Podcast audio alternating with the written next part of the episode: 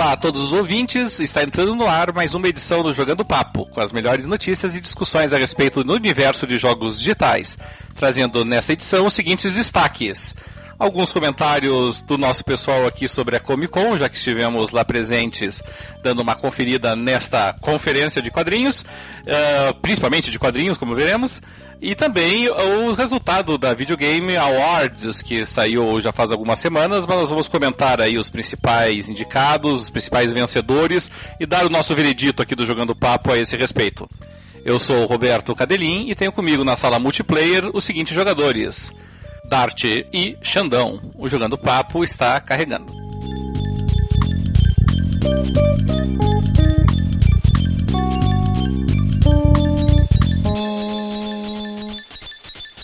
Isso aí, gente. Estamos começando mais uma edição do Jogando Papo, podcast onde não basta jogar, é preciso debater. Última edição de 2015, na antivéspera do Natal.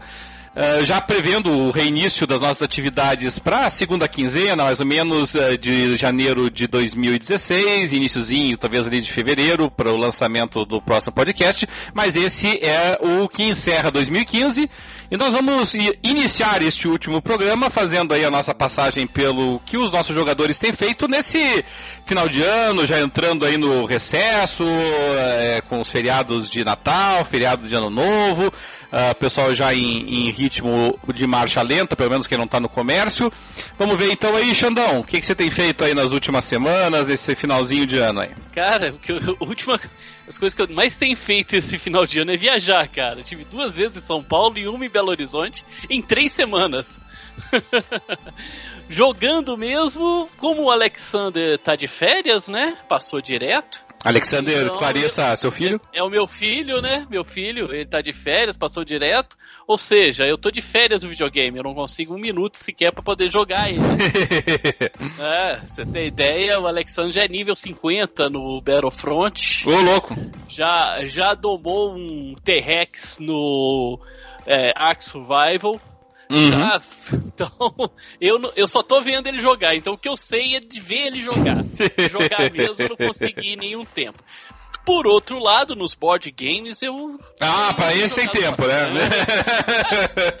não tenho disputa com ele, né? Não tenho disputa com ele. Então já tô com os jogos novos que eu adquiri esse, nesse, nesse mês de dezembro. Em destaque pro The Gallerist que é um euro muito legal do, de um designer português, Vital Lacerda, e também um Ameritrash também muito bacana, que é o Fur of Drácula. Então tô com esses dois aqui. E mais alguns também, mais uns party games, que, se, que eu recomendo, que é muito bom, é o Quartz.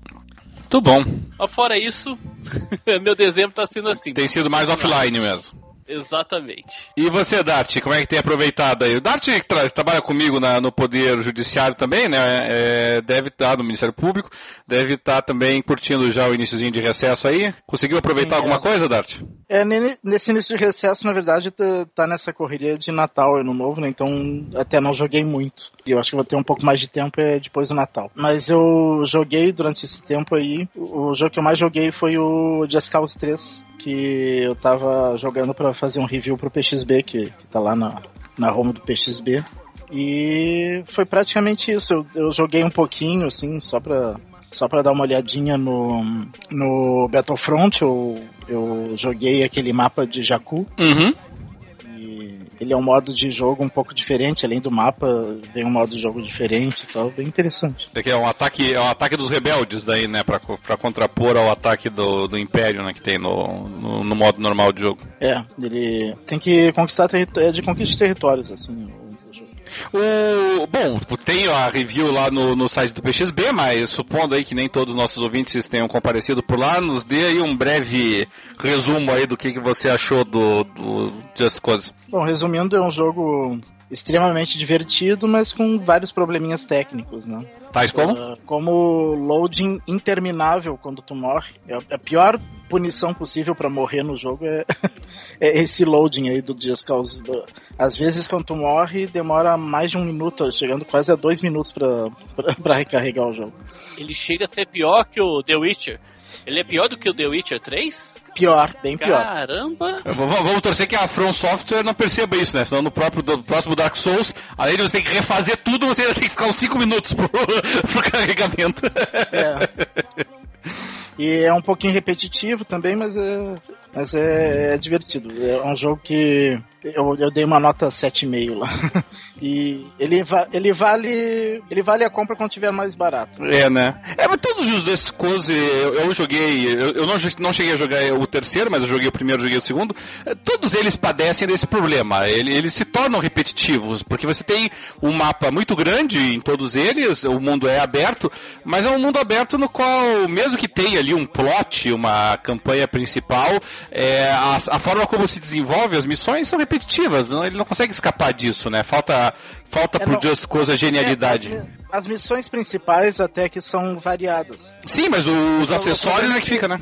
É. é, o problema é que as missões secundárias são bem repetitivas. Uhum. E para avançar na história, eles te obrigam a fazer Sim. várias secundárias. É, tem que ir conquistando. Pra, pra, pra, artificialmente alongar o jogo, né? É, é, foi o problema de todos eles, né? Todos os outros Just Cause tiveram, sofrendo desse mesmo problema.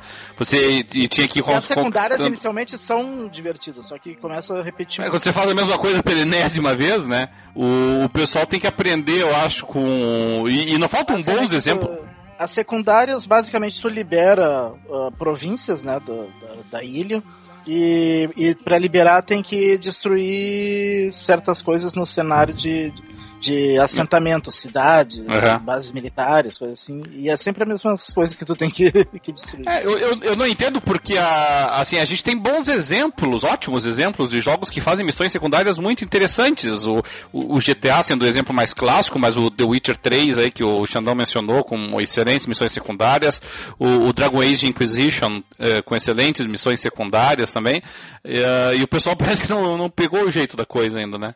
Eles ainda derrapam nisso. Mas muito bem, então. O... Bom, da minha parte, eu, eu, eu, não vou nem tentar começar a dizer, sabe, gente, porque realmente eu entrei, entrei no recesso, eu fico de plantão, é claro, mas o recesso é bem mais tranquilo para mim.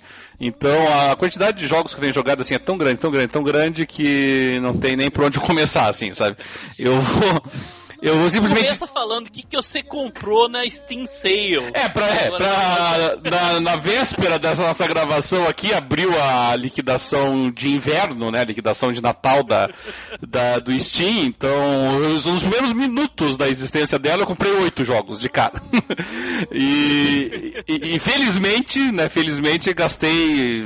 Não passei de 150 reais nesses, nesses oito jogos. Aí eu, eu, sempre começo comprando aqueles que estão realmente mais baratos, né? Aí hoje até comprei mais alguns, olha assim, que daí tava um pouquinho mais caro, mas assim, o mais caro que eu comprei em toda a Steam Sale, né? A liquidação do Steam foi acho que 25 reais que eu paguei no jogo, 28, alguma coisa assim. Então, mas claro que assim, nenhum dos jogos conhecidos, né? Eu peguei jogos do tipo Hard West, é, Rebel Galaxy, Frayed Night, Serpent in the Staglands. Esses jogos assim que vocês têm ouvido falar muito por aí. Dead in Bermuda. tudo, tudo, tudo, jogo da Activision e Electronic Arts. Eu, por enquanto, só, só, só, comprei um jogo na Steam Sale, que é o Her Story, que é o que, se não me engano, ele ganhou. Ganhou, ganhou, melhor atriz. Melhor atriz, né? Melhor performance da garota lá. É. é. O Her Story Aí tava 8 reais, se não me engano. É. é. O Her Story, pra quem não, não, não viu ainda, é um jogo bem diferente mesmo. A proposta é um jogo de narrativa, em que basicamente você vai acompanhando diversos interrogatórios, digamos assim, da, da garota, e, e isso vai montando, digamos assim, a história até o final. Assim, a proposta dele é bem diferente mesmo. A ideia do jogo foi, foi interessante. Não foi à toa que a, a garota aí, que é a, faz praticamente um monólogo do jogo, ganhou é o prêmio de melhor performance, como a gente vai ver na sequência aí. O Her Story acho que estava 8 reais, né? As liquidações de Steam são para acabar realmente, né? Você tem jogos, assim, você pega ali, se você faz uma seleção ali, jogos a menos de 10 reais, aí aparece 8 mil títulos à tua disposição, assim, você fica... Não, agora eu acabei de lembrar, além é... do Her Story eu comprei o Jurassic Park, também estava 8 ou 9 reais, uma coisa assim.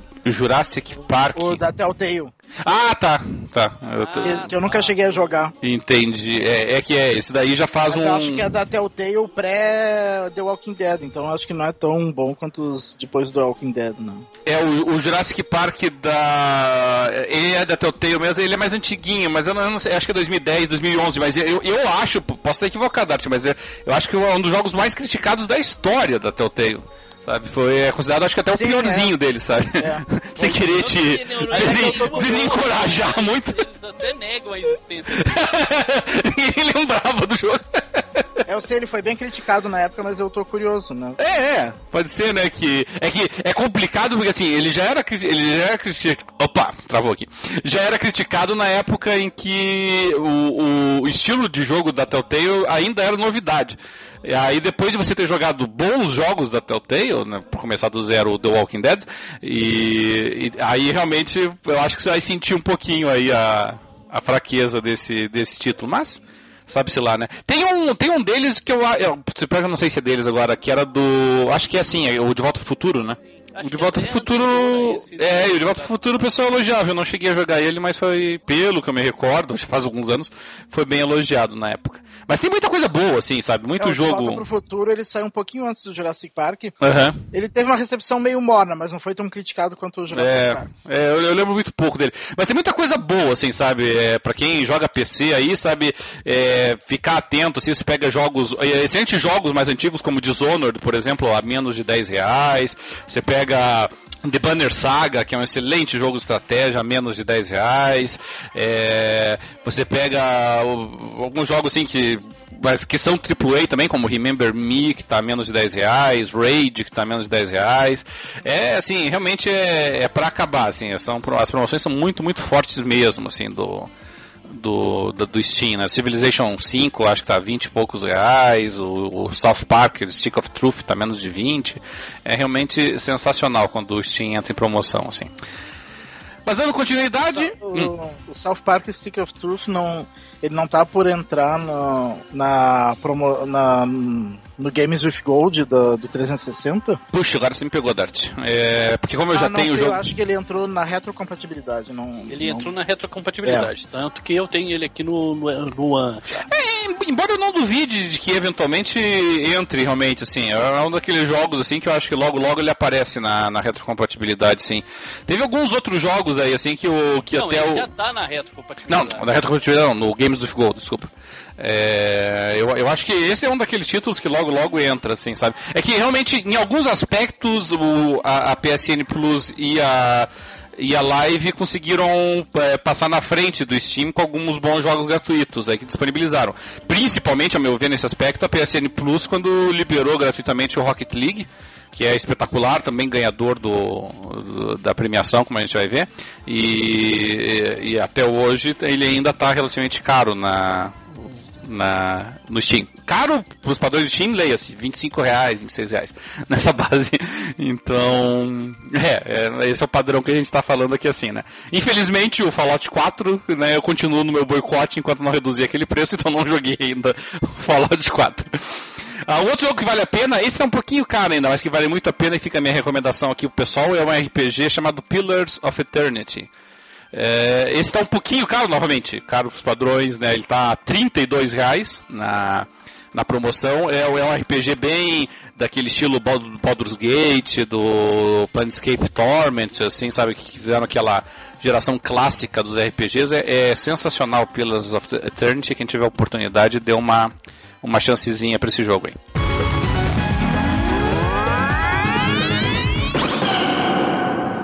É, muito bem, é, antes de nós entrarmos na premiação, que nós já mencionamos aqui, Xandão, você teve comigo até por mais tempo né, do que eu lá na Comic Con. É, diga lá, o que, que você achou da Comic Con, quais foram suas impressões, você também teve antes na BGS, a gente já falou sobre ela no outro programa. O que, que você achou dessa outra conferência que nós Cara, estivemos? Eu, eu curti bastante. Eu, como um nerd, um old nerd, né, cara?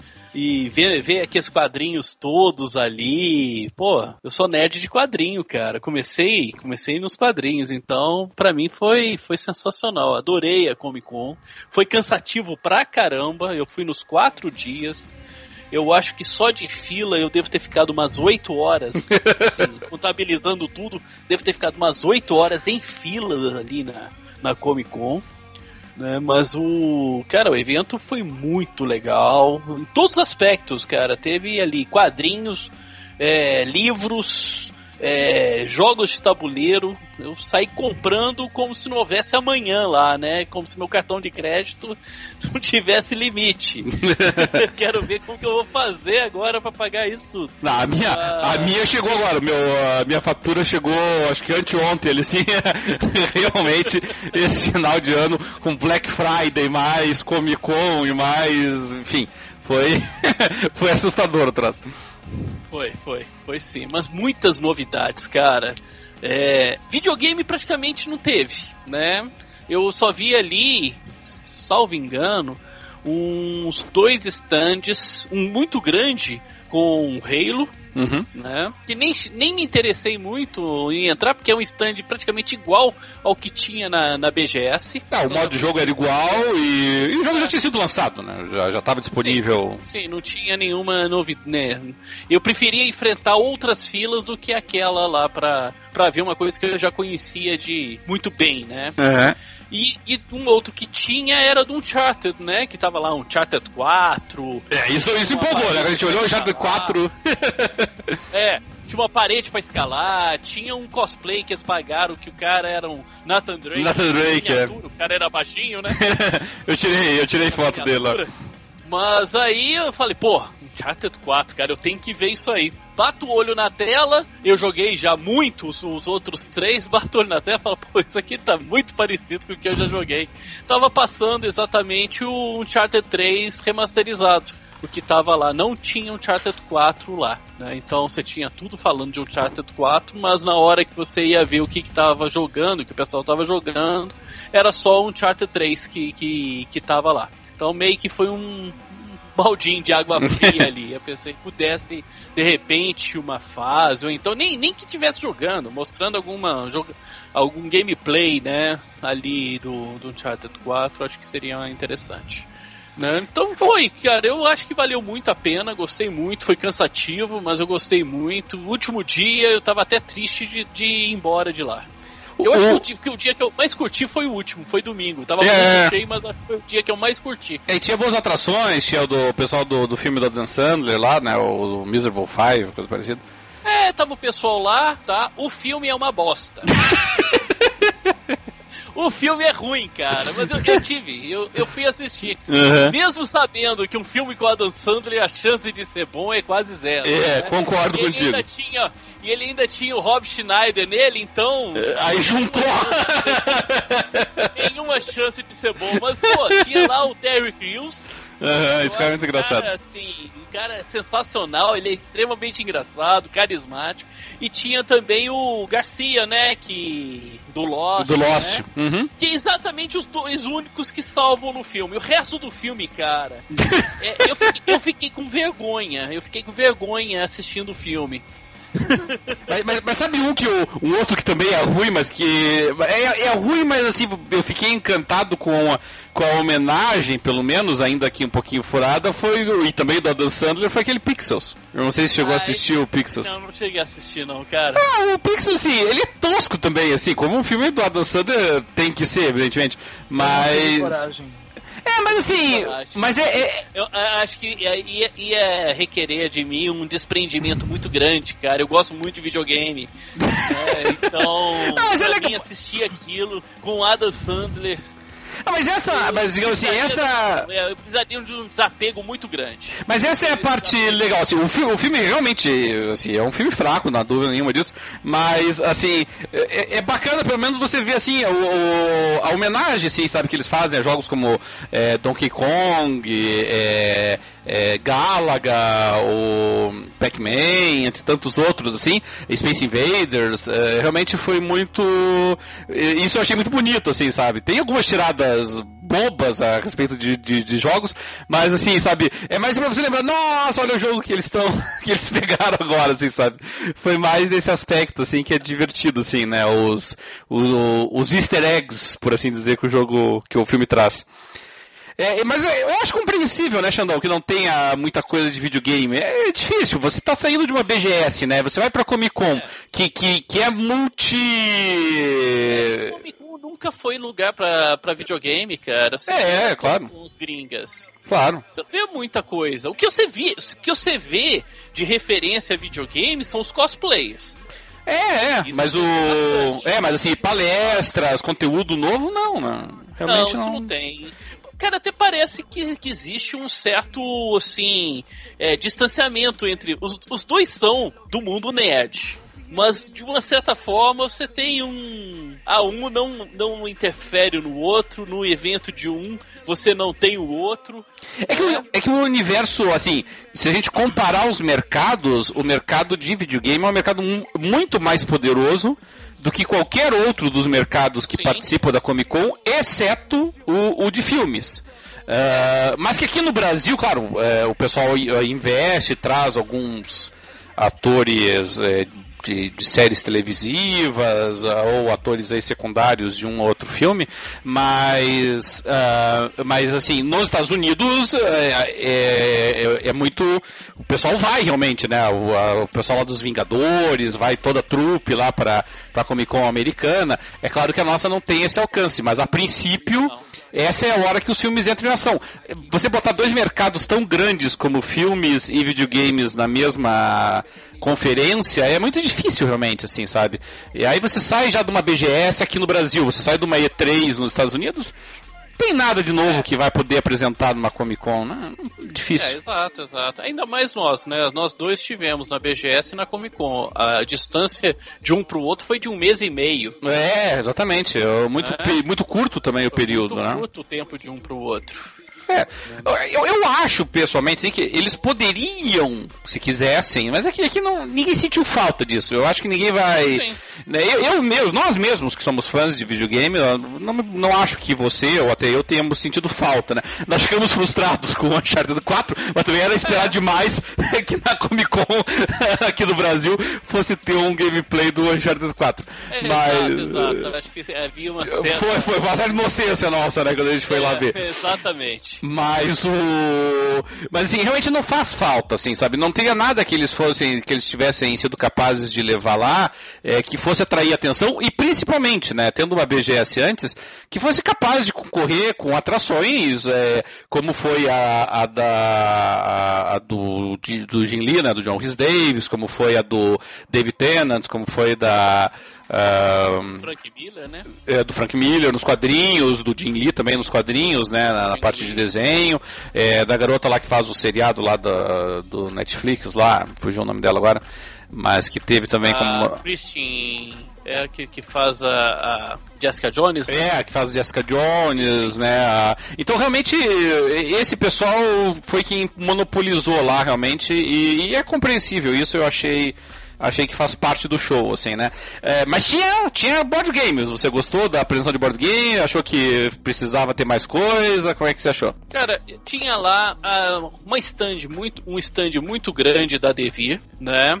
Mas a, a parte voltada para os board games na Devi achei que foi muito assim, não foi bem trabalhada não. Apesar deles estarem lá, terem levado o Jack Explicador e o Luquita para ficar lá no stand, É verdade. o pessoal a jogar. Tive até a oportunidade de jogar com eles, ganhei deles. É, É tudo papo. Mas o. Não, não, não vi, eles não estavam com jogos assim, não vi assim. Bom trabalho de promoção de, de board game por parte da Devi. Os jogos estavam lá fechados, eram jogos que não eram jogos próprios para eventos, né? O Stone Age é um jogo muito longo para você colocar no evento. Aham. né? Tinha que ser jogos mais rápidos, jogos de 20 minutos pra, pra mesa começar a rodar. Então o pessoal olhava, via jogando lá o Stone Age. E, pô, o cara dava uma volta inteira na feira, voltava lá, tava o mesmo pessoal jogando. Mesmo cara ainda. Aí o cara fala, pô, é demorado isso, né? É isso que o Stone Age nem é dos mais uh, longos. Não, né? ele, ele é Me uma lembro que no, na, da duas horas Galá- de jogo. me Ele é lembro que no média da Galápagos, lá na, na BGS, tinha gente jogando Game of Thrones. né? Oh. Mas pelo né, mas em aí de um outro, né, aí a Devi desse jeito, ela dedicando a maioria do seu do seu stand mais para as publicações, na De- Devi sempre se considerou primeiro uma editora de livros, quadrinhos, do que a atividade de board game para ela ainda é secundária, né? Isso, isso fica claro. Mas aí Ela dá muita o- ênfase uh, ao Magic também. é, Mas o, é, o Magic tava com stand enorme próprio na frente lá, né? Só, só, pra, só pra Magic. Só pra Magic. Só pra Magic. Eles trouxeram o campeão mundial de Magic que tava lá jogando com, com o pessoal. Foi bacana, foi bacana. Contrataram uns cosplayers profissionais pra é, andando lá. Fazer os, os Planewalkers. Eu tirei foto com eles. Foto. Tava lindo. Ah, o stand Magic tava um negócio sensacional. Agora, a Galápagos tava com stand de não tão visível, tanto que eu demorei pra caramba pra encontrar essa Galápagos lá dentro. Mas quando eu encontrei também, aí foi. É, abriu o mundo para mim, porque ela apresentou lá de cara, lá na, na vitrine, é, quatro jogos must-have para mim que um é o Dead of Winter. Esse aí eu faço questão demais. É um dos jogos assim de sobrevivência com zumbi que é, é, é top. O jogo é sensacional. O Arcade Quest finalmente vindo pro Brasil. O, o Blood Rage vindo pro Brasil também e também as expansões do Eldritch Horror. Então, ali só de, de apresentação já mostrava, ó, estamos entrando, chutando, chutando porta e tapa na cara aqui. É, e eles estavam mostrando também o Zombicide Black Plague, né? Sim, o Zombicide Black Plague. Esse eu tava mais tranquilo, que eu participei do Kickstarter. é, que eu participei do Kickstarter, aliás, eu olhando aqui o Moambator, ele tá parado ali na, na questão para ver se libera ou não dos tributos, né? Tá em Curitiba? Tô só aguardando aqui. Mas, mas fizeram. Ih, então esqueça. Vai demorar algumas semanas.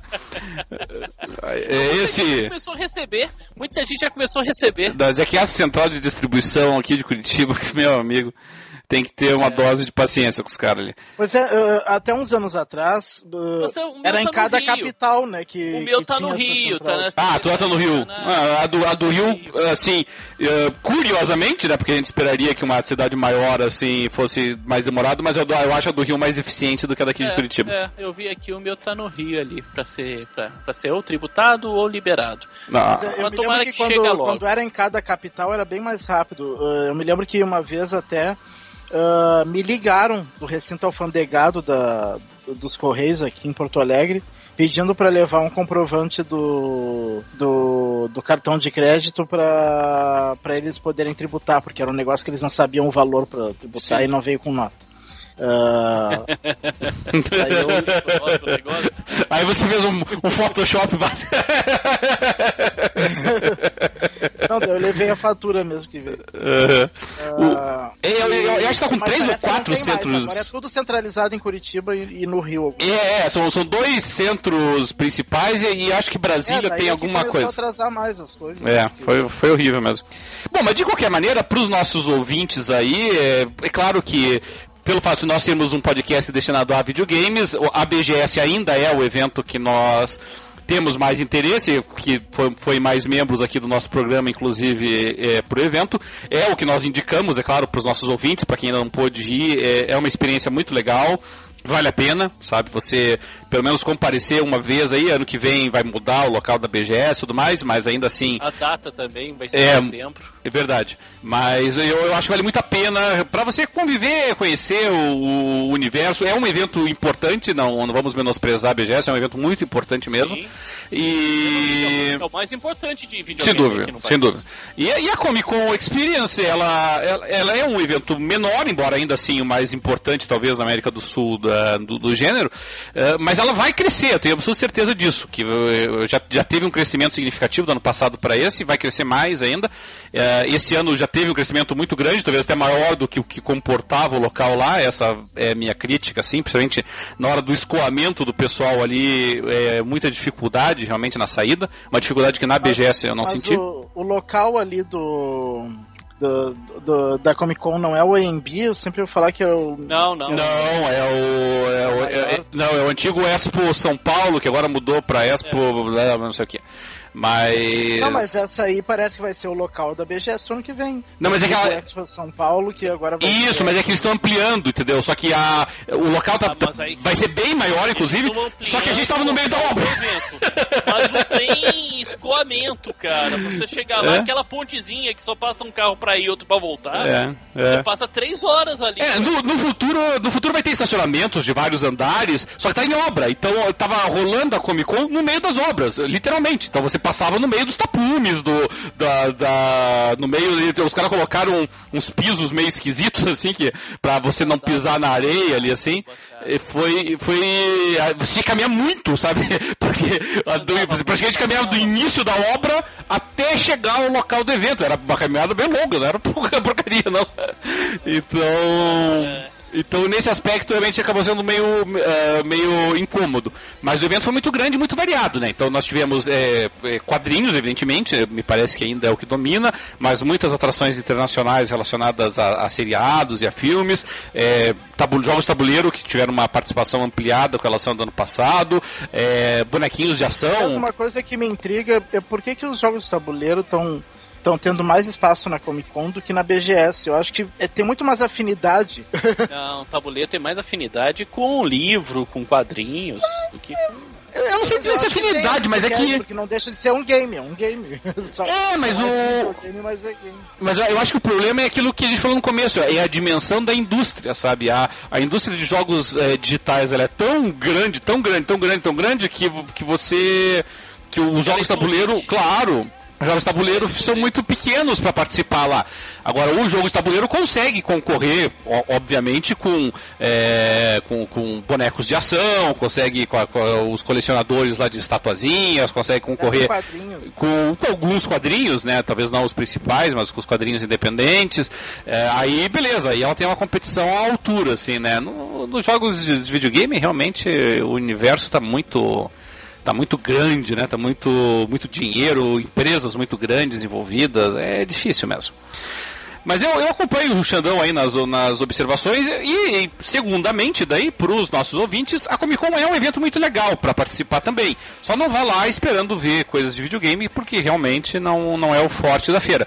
Mas para quem curte aí é, o universo de quadrinhos, para quem curte o universo de jogos é, offline, né, como os, os, os jogos de tabuleiro, para quem curte é, as atrações aí de cinema, o pessoal falando sobre bastidores da séries, atores, atrizes, é, pessoal que escreve roteiros, desenhistas, né? Eu, eu fui na a, a palestra do David Finch, foi uma palestra muito boa, por exemplo, com a- que foi, foi com a esposa dele. A palestra que eu assisti do John Rhys Davis, o John Rhys Davis tem fama de ser um cara rabugento e chato, foi muito divertida a palestra que eu fui dele. Extremamente divertida. É. Eu assisti a palestra dele também. Essa foi na da principal, né? Eu, eu fui na, na secundária. Pessoal. É, é, o cara foi muito legal, assim. Então é, é- é legal, é divertido essa oportunidade, vale a pena realmente.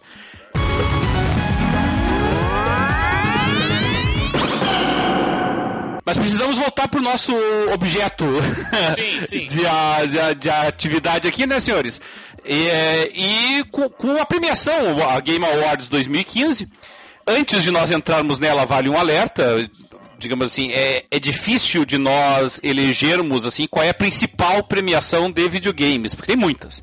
Todas as revistas fazem a sua, nós mesmos já fizemos no passado as nossas aqui do Jogando Papo, é, mas me parece que a Game Awards, que substitui, sucede a premiação que era da Skype TV, me corrija se eu estou enganado, Sim. mas é isso, né? Era a game que era feita pela Skype TV, deixou de ser e agora virou um evento um evento apartado, é de uma empresa aí que eu não conheço.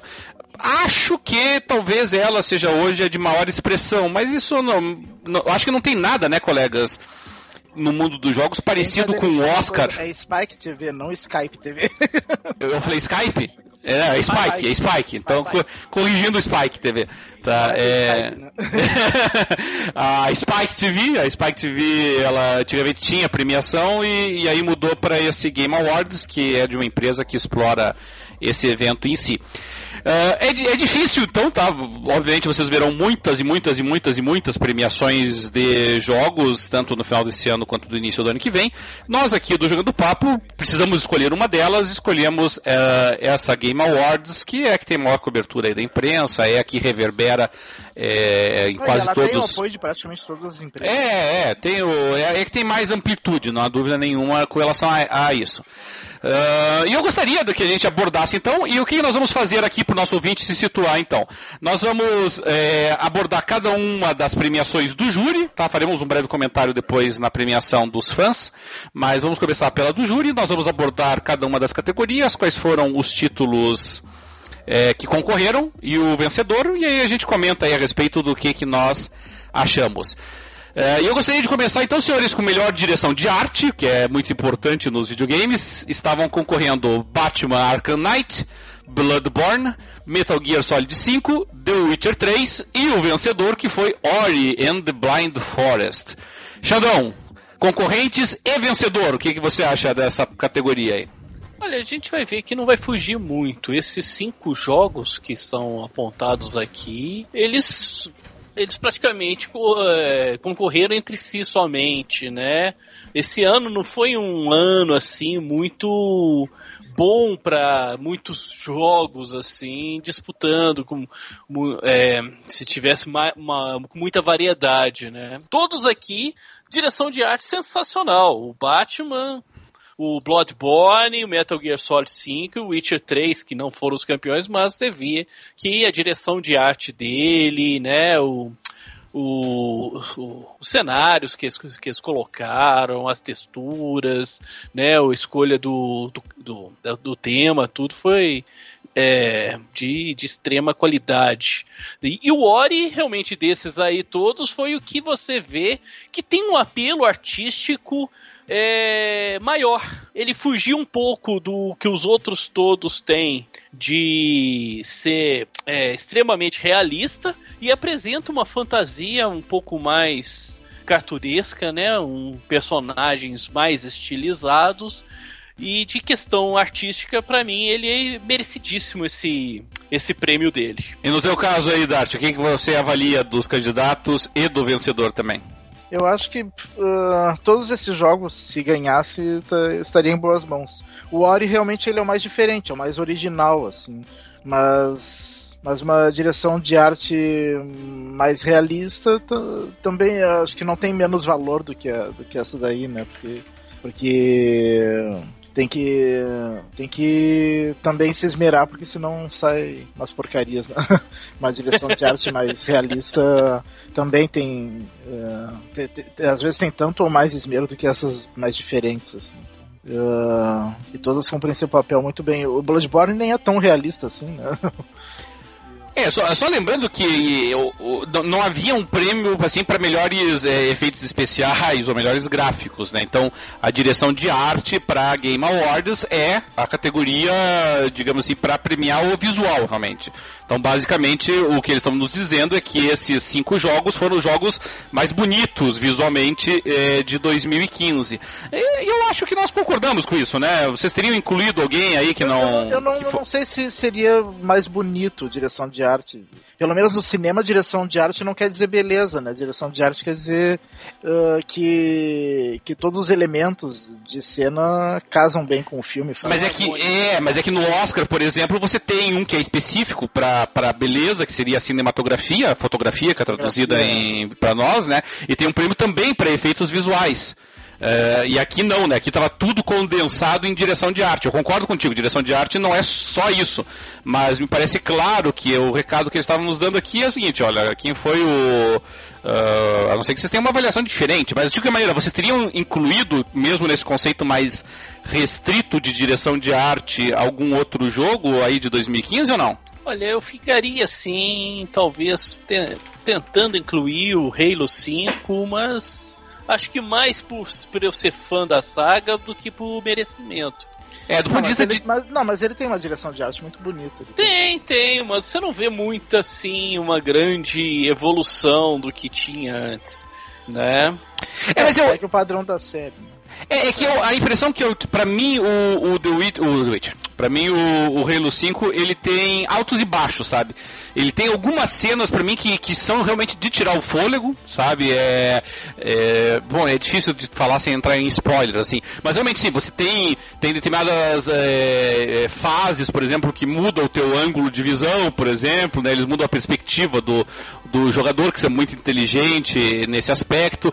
Tem tomadas cinematográficas muito bonitas, né? Quando você abre ali nos planetas, né? E você vê todo o horizonte lá.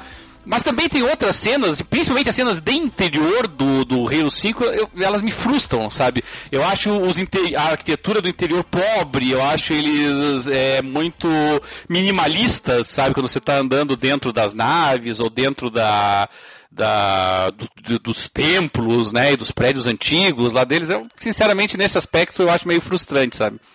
Não, não me agrada tanto. É, eu, eu, lembro, por exemplo, tem uma fase lá que a gente entra dentro de um da o, o grandão lá não é, não é Scarab, é o maior ainda. o Kraken, né? Eu achei frustrante aquilo, sabe? Eu queria, sabe, um troço assim que mostrasse realmente uma nave extraordinária. É uma coisa simplória demais, assim, pro meu gosto. Eu confesso que me frustrou. Mas enfim, eu, eu teria mantido esse. Não sei, Dart, você teria colocado algum outro? Que eu lembre, não. Tomb Raider, não? É, Tomb Raider talvez. Ele tem uma direção de arte muito bonita também. Pois é, né? O Tomb Raider, não, mas ele, ele chegou a tempo, sim. Né? Chegou, chegou? Não, ele, ele chegou a tempo, sim. Tanto que ele foi indicado, né? Melhor de ação, né? É, ele mas, participou. Mas questão de direção de arte, ele não tem, o Tomb Raider não tem uma, assim por tanta exemplo, diferença ele... do que foi o Tomb Raider do. Mas, por exemplo, anterior. o Batman também não. Uh, ele poderia perfeitamente entrar no lugar do Batman, o Tomb Raider. É, eu, eu acho que é, talvez tenha ficado. É. Seis por meia dúzia. É, deve é. ter ficado entre esses dois, eu acredito. O próprio até. Metal Gear, né? Ele não tem muita diferença. É, eu, eu, eu penso assim que o, a, a, premiação pro Ori foi uma premiação que eu gostei muito. Primeiro, porque eu gostei muito do jogo e já, já elogiei ele aqui em, em programas passados. Mas eu, eu, eu, eu acho que o que chama muita atenção do Ori é um comentário que eu, eu não sei quem que, em qual fórum que eu vi que o pessoal estava comentando que o, o, o, Super Mario Bros, aquele do Nintendo 8 bits, ele tinha menos de um mega, tá? E, e você vê o jogo extraordinário que o pessoal fez é, com menos de um mega, sabe? É, você hoje com menos de um mega você não faz um joguinho simplório de flash, entendeu? Os caras são incapazes de fazer um jogo decente em flash com um, Flappy Bird ali. É, e olhe lá, né? Então, uh, me parece assim que o Ori ele tem essa genialidade. Você ter uma. Não, não chega a ser independente, né? Porque tinha. Porque é um estúdio vinculado à Microsoft.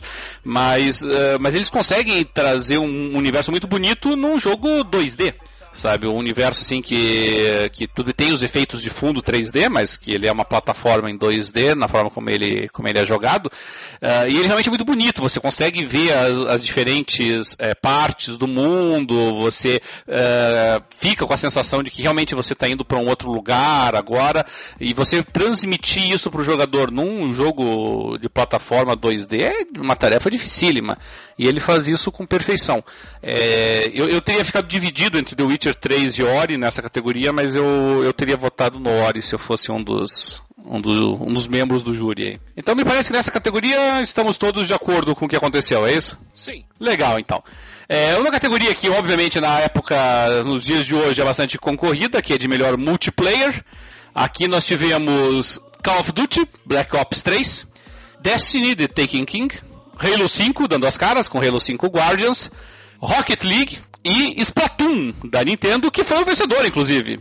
A Nintendo, que não tem tido aí anos muito bons, mas conseguiu emplacar aí um título que foi muito elogiado, realmente, Splatoon. É, é, eu lembro que a Ed se derramou em elogios a ele. Infelizmente, eu não tenho o console para para mencionar nada a respeito, mas realmente ele vinha recebendo ótimas críticas. Com relação aos candidatos, não sei se algum de vocês teve a oportunidade de jogar o Splatoon, mas com relação aos candidatos e ao vencedor, Xandão, alguma opinião formada aí ou não? Olha, eu esperava esse título pro Rocket League. Seria o meu voto, mas porque é, eu não joguei o Splatoon. É, também porque eu também não, não joguei o Splatoon. Mas eu esperava o título pro Rocket League, que eu acho que desses aí todos foi o que apresentou o multiplayer mais consistente e mais divertido. Tá? É, é um fenômeno. Os, né? outros todos é a mesma coisa que a gente joga é, há anos. Né? O Call of Duty Black Ops 3 É melhor do que o multiplayer dos, dos anteriores dessa geração, sem dúvida, mas é ainda o mesmo multiplayer. O Destiny é a mesma coisa. O Destiny é um DLC, não devia nem estar aí, é. né, pra começar. O... Concordo com o Dart nisso. É. O Halo 5, uma evoluçãozinha, tá? Mas é aquela questão, é excelente, não decepciona, nunca decepciona no multiplayer. Talvez até merecesse pelo por esse a Uh, esse modo de jogo Warzone, né, que coloca ele em numa, numa proporção extremamente grande, né, mas de, assim, de ser viciante, de ser divertido, acho que o Rocket League. O Splatoon, não sei se, se teve mérito, eu vi muita gente se derramando de elogios para ele, mas é aquele negócio, é um console que eu não tenho e não vai me fazer comprar por causa dele. Não, e a única ressalva que eu tenho em relação ao Splatoon ter ganhado o melhor multiplayer. Uh fato de que uh, a Nintendo não tem nenhuma rede online decente, né? Como é que vai ter melhor multiplayer? Só ser multiplayer local. é, você falou um negócio que é. É. O... É, foi um, um, um, prêmio de consolação pra Nintendo? É, no, no, é de forma geral até que foi, né? Mas eu sei que ela ganhou o melhor jogo de família também, como a gente vai ver adiante. É. Mas, uh, mas o Splatoon não foi só esse título que ela ganhou, não. Ele vai, ele vai ganhar outro, vocês vão ver. Mas por enquanto, a primeira categoria que ele apareceu, obviamente, foi a do multiplayer. É esse é o problema, né? Infelizmente nós não temos o console da Nintendo, é difícil de avaliar. Com relação aos demais ali. Situações, né? não por isso, né? Uh, Dart, você chegou a jogar os demais? Teria indicado algum outro aí ou não? Não, acho que seria esses mesmos. Eu teria colocado, indicado aí o Battlefront. Não, Battlefront não. No, no, lugar do Destiny. O Destiny é um DLC, não é? Pelo fato de ser um DLC, talvez, né? É. É, é que é uma demo um pouco cara, né? Vamos ver se até quando eles vão colocar o jogo inteiro para você.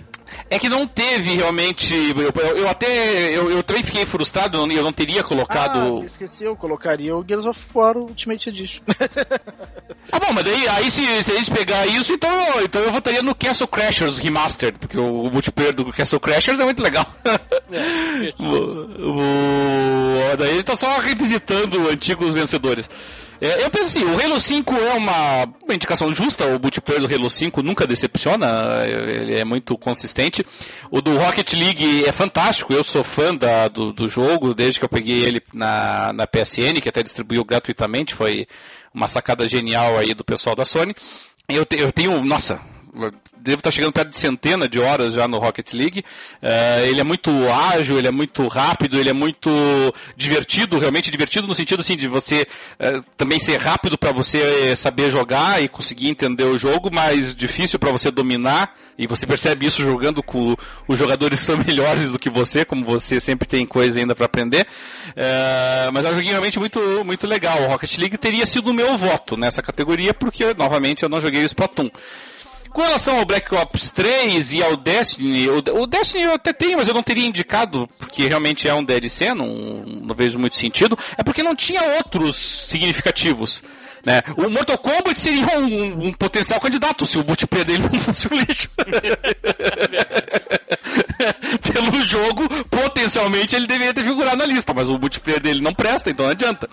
É, só se tivesse colocado algum jogo de esporte aí, o NBA 2K, o novo Madden, alguma coisa assim, né? Mas um, realmente foi um ano aí que não teve muita é, concorrência à altura. Nós tivemos que viver aí com Black Ops e, e realmente o, o DLC aí do Destiny com a vitória do Splatoon que realmente deve, deve ter, acredito eu, deve ter disputado com o Rocket League aí nessa categoria e deu o Splatoon aí pra Nintendo. É, se ele conseguiu ganhar do Rocket League, parece interessante, né? Sim, sim, sem dúvida. Isso não, não é pouca coisa.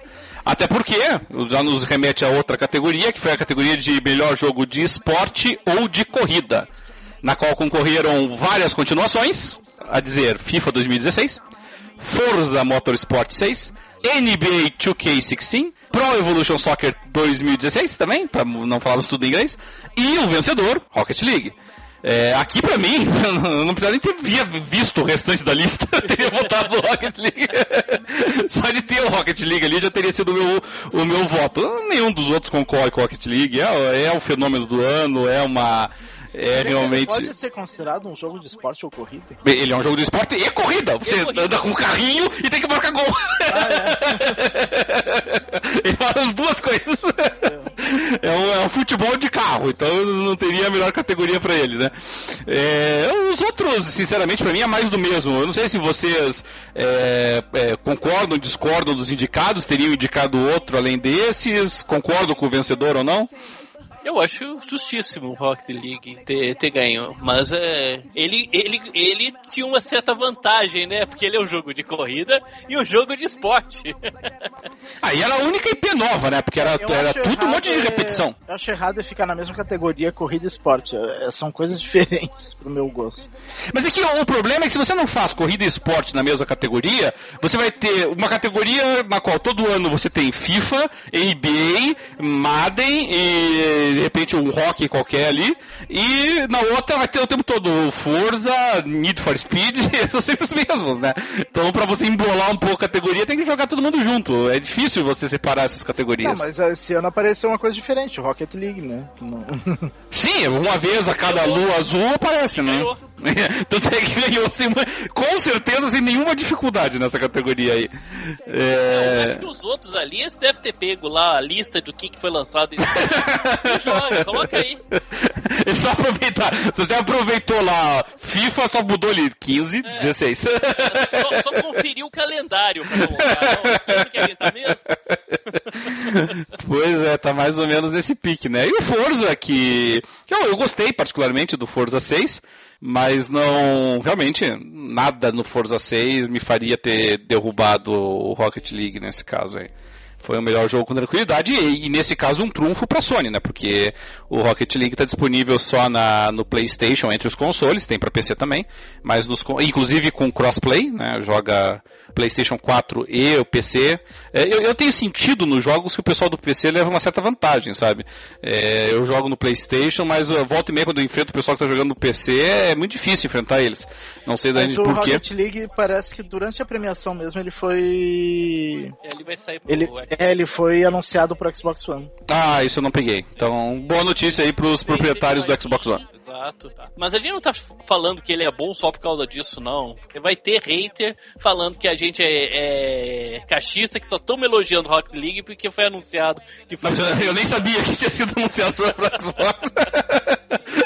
Mas, tem, mas tem uma coisa, né? Pra, pra, pro PlayStation, quando saiu, a, a Sony liberou gratuitamente pra PSN Plus, né? Sim. Ah, Não foi? Provavelmente isso não vai acontecer. Não foi qualquer brincadeira, não. A Sony apostou pesada aí. Acredito- Com certeza o fato de ter tornado ele gratuito no lançamento colaborou pra ele ser o fenômeno que foi. Não há dúvida nenhuma disso, né? Sim. Mas, mas foi uma sacada genial, o jogo merece realmente, foi muito... Pra mim, inclusive, se eu tivesse escolhido o jogo do ano para o Playstation, seria o Rocket League, inclusive. Rocket League. É, mas vamos, vamos em frente enquanto isso, né? Melhor jogo de família, que é aquela categoria de jogos mais casuais ou jogos é, voltados para o público infantil. Ah, aqui nós tivemos também alguns velhos conhecidos: Disney Infinity 3.0, Lego Dimensions, Skylander Superchargers, Splatoon, já mencionado, e Super Mario Maker. Ah, os dois últimos da Nintendo, sendo que o vencedor foi Super Mario Maker. É, esse, esse, essa, essa é pra premiar a Nintendo, né? Essa, essa Categoria melhor jogo da essa Nintendo. categoria tem aquela cara de comercial É, da Juliana, né? Aquela família, famílias. aquela família lá, linda, todo mundo sorrindo. Vê se pode, um café da manhã, todo mundo sorrindo. Eu vejo aqui em casa, todo mundo de cara fechada, não tem bom dia, é, vá tomar banho. tá olhando o quê? Bom dia por quê? Tô acordando agora. O, o legal, é- mas eu, eu, eu, normalmente, como eu não tenho o- como eu não tenho o console da Nintendo, eu não cheguei a jogar o, o, o Mario Maker, mas a, mas a ideia dele é muito legal. Quer dizer, você basicamente você faz uma você, você faz um filme com o Super Mario. É. Você vai montando as fases, você não, basicamente você não joga a fase, né? Você vai montando o mapa e, e as conversas, você faz a tua própria a tua própria historinha, assim. A ideia é muito legal, né? Convenhamos Eu que Um saco. ah, eu não quero ficar montando coisa. Quero jogar. Não. Ah, mas assim, é pra você montar, é pra você fazer o teu filminho. O que alguém já montou. Você não quer é, utilizar nada de criatividade, né, Não, eu não tenho, eu não tenho como o negócio utilizar porque eu não tenho pronto, né? criatividade. Esse negócio de ficar criando, assim, tipo. O...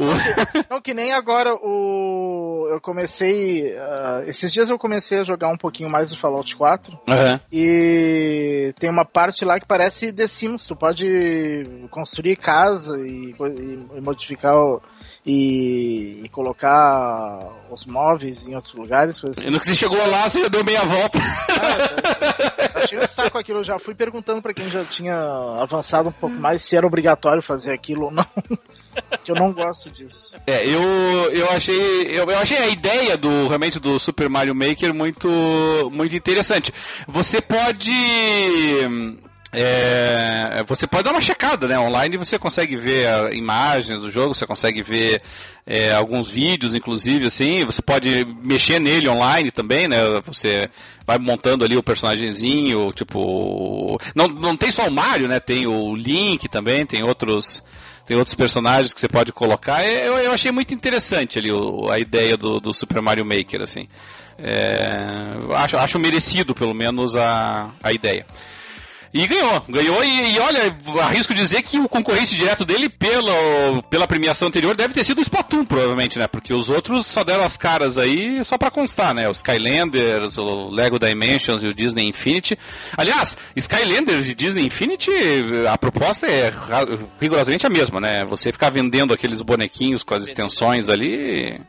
É, o, objetivo do- desses jogos é bem claro. É, vocês teriam incluído algum outro jogo aí que ficou faltando, gente, ou não? Melhor jogo de família? É, nessa categoria Aquele mais casual. banho, aquele do banho com o pai. É Do pai!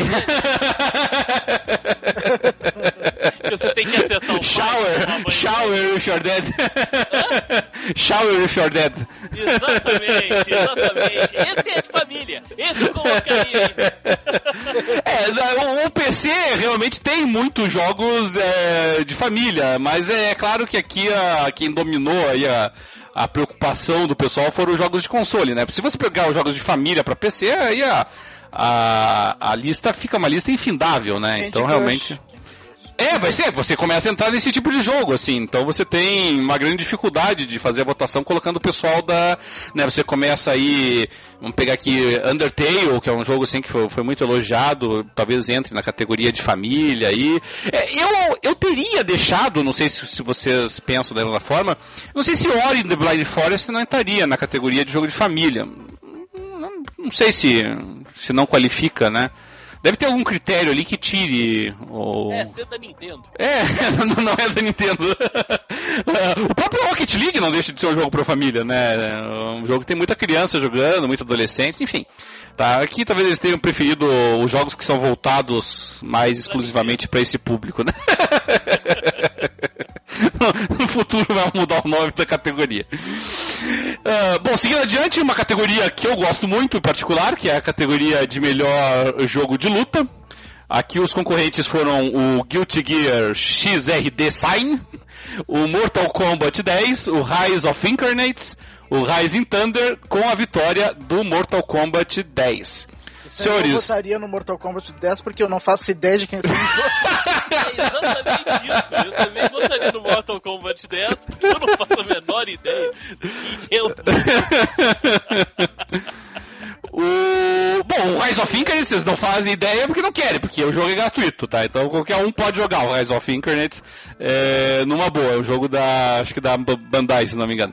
O, o que eu não joguei, na verdade, pode ser que também seja gratuito, eu que não esteja sabendo, foi o, o, o Rising Thunder. O Rising Thunder realmente eu não, não conhecia. Mas o Rise of Incarnates ele é interessante, é, na minha opinião.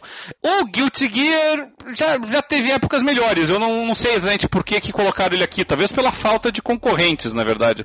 É, aliás, talvez não, com absoluta certeza foi pela falta de concorrentes, porque não teve nenhum jogo de, de luta razoável saindo esse ano aí.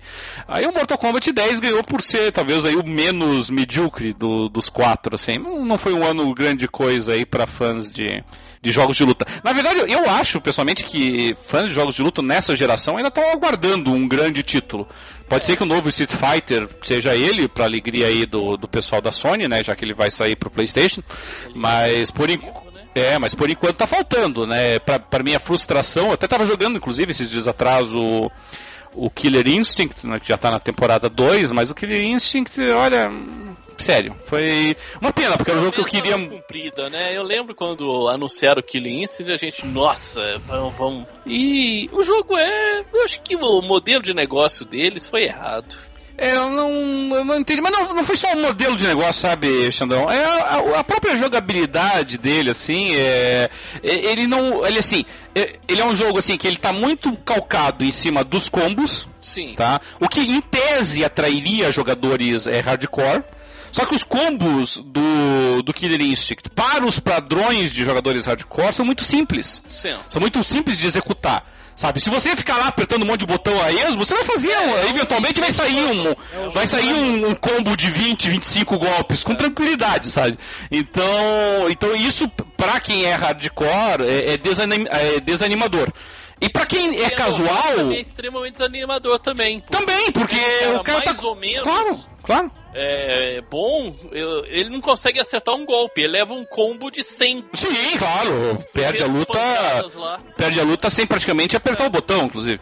É, o cara te mata, te corre no ar, você não consegue fazer bloqueio nenhum, é, não consegue fazer nenhum interrupt, o cara te mata com 50, 60 golpes no ar. É, é, é desanimador nesse aspecto.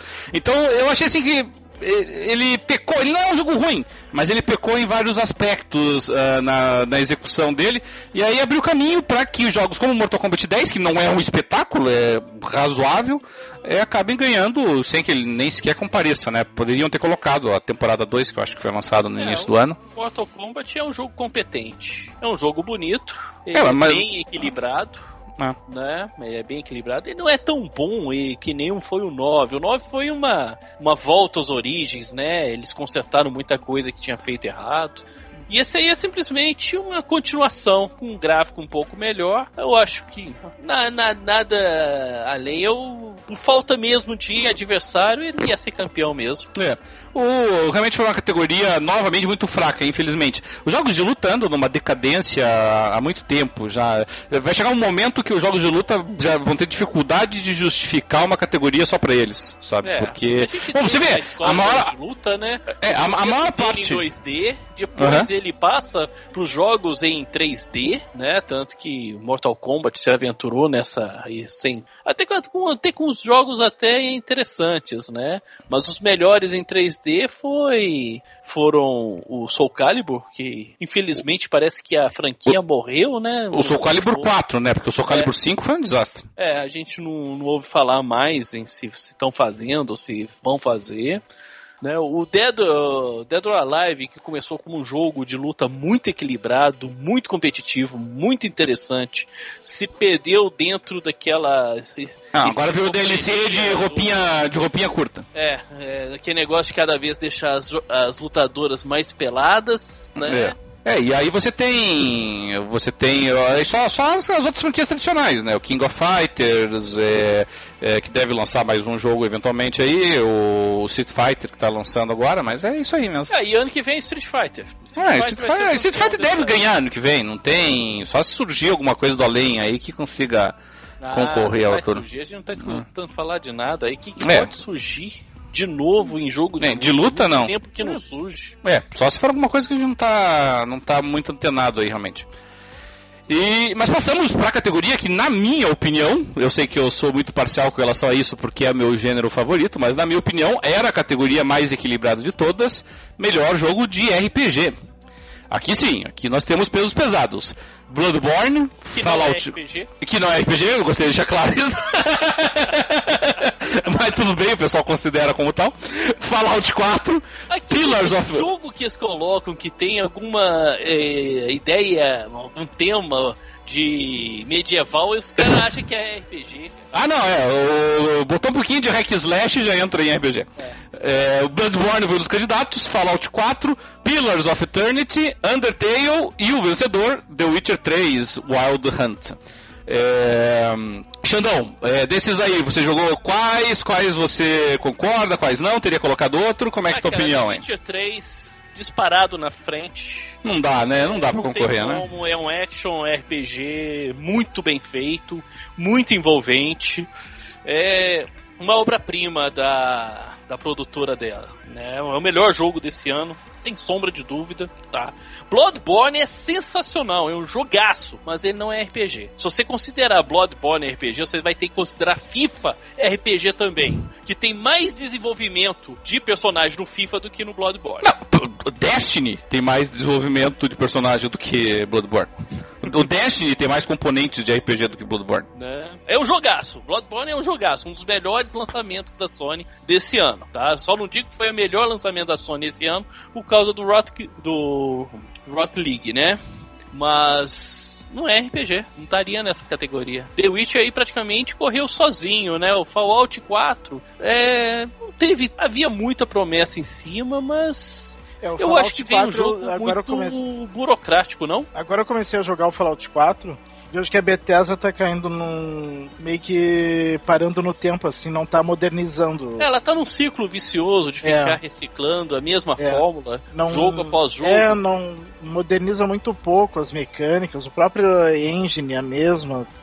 Eles tinham que dar uma reciclada, assim. É, ainda é um jogo excelente, mas não dá nem pra comparar com o The Witcher 3. The Witcher 3 é um jogo bem mais moderno, assim, de RPG, bem, bem superior uh, uh, tecnicamente, né?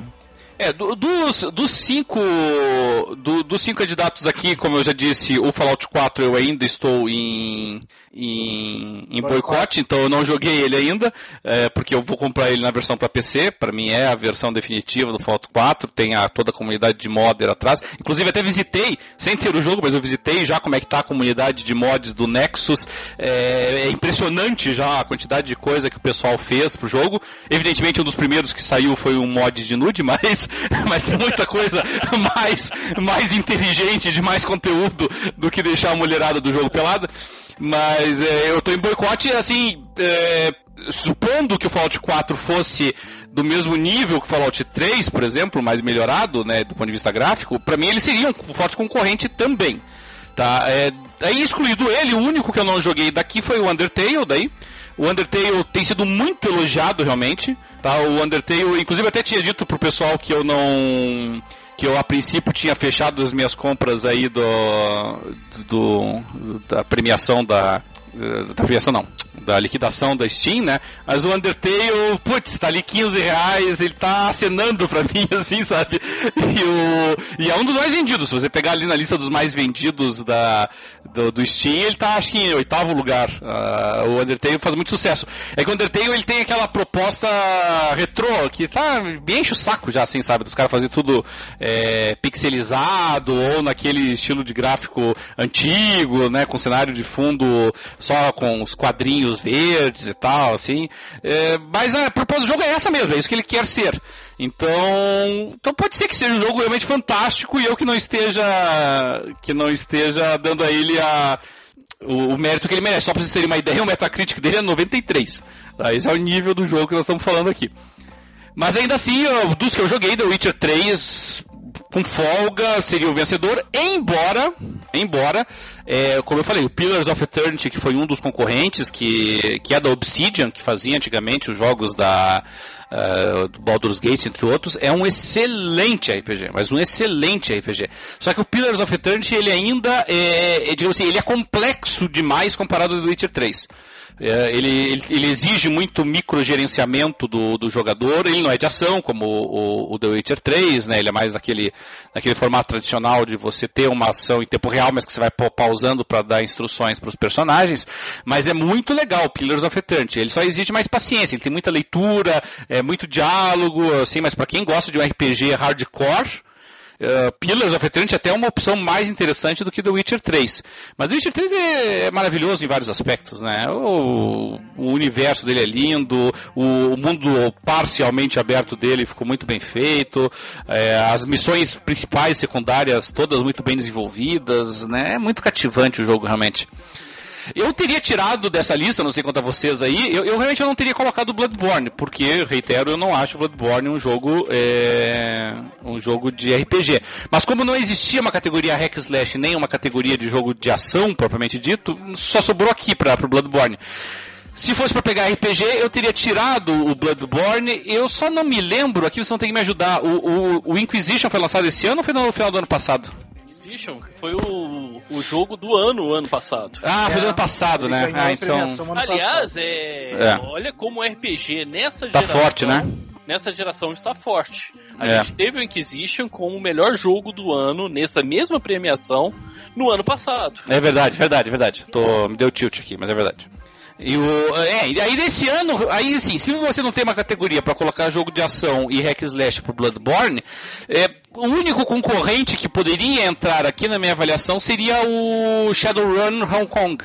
Que é até é o melhor Shadowrun que já saiu, mas, mas não tendo outro lugar para encaixar Bloodborne, eu, eu, mesmo com todas as minhas críticas a From, eu entendo que o Bloodborne esteja acima do, do Shadowrun Hong Kong. Então, e, e compreendo a, a, posição. Tem um jogo em particular que eu tô. Não, mas eu não, ele é mais estratégia do que RPG, então não vou nem entrar no mérito.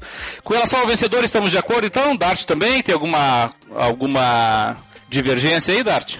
Não, É, acho que não, né? Ficamos. É, isso aí é aquela que eu, seria unanimidade nossa, pelo tanto que a gente falou desse jogo. É.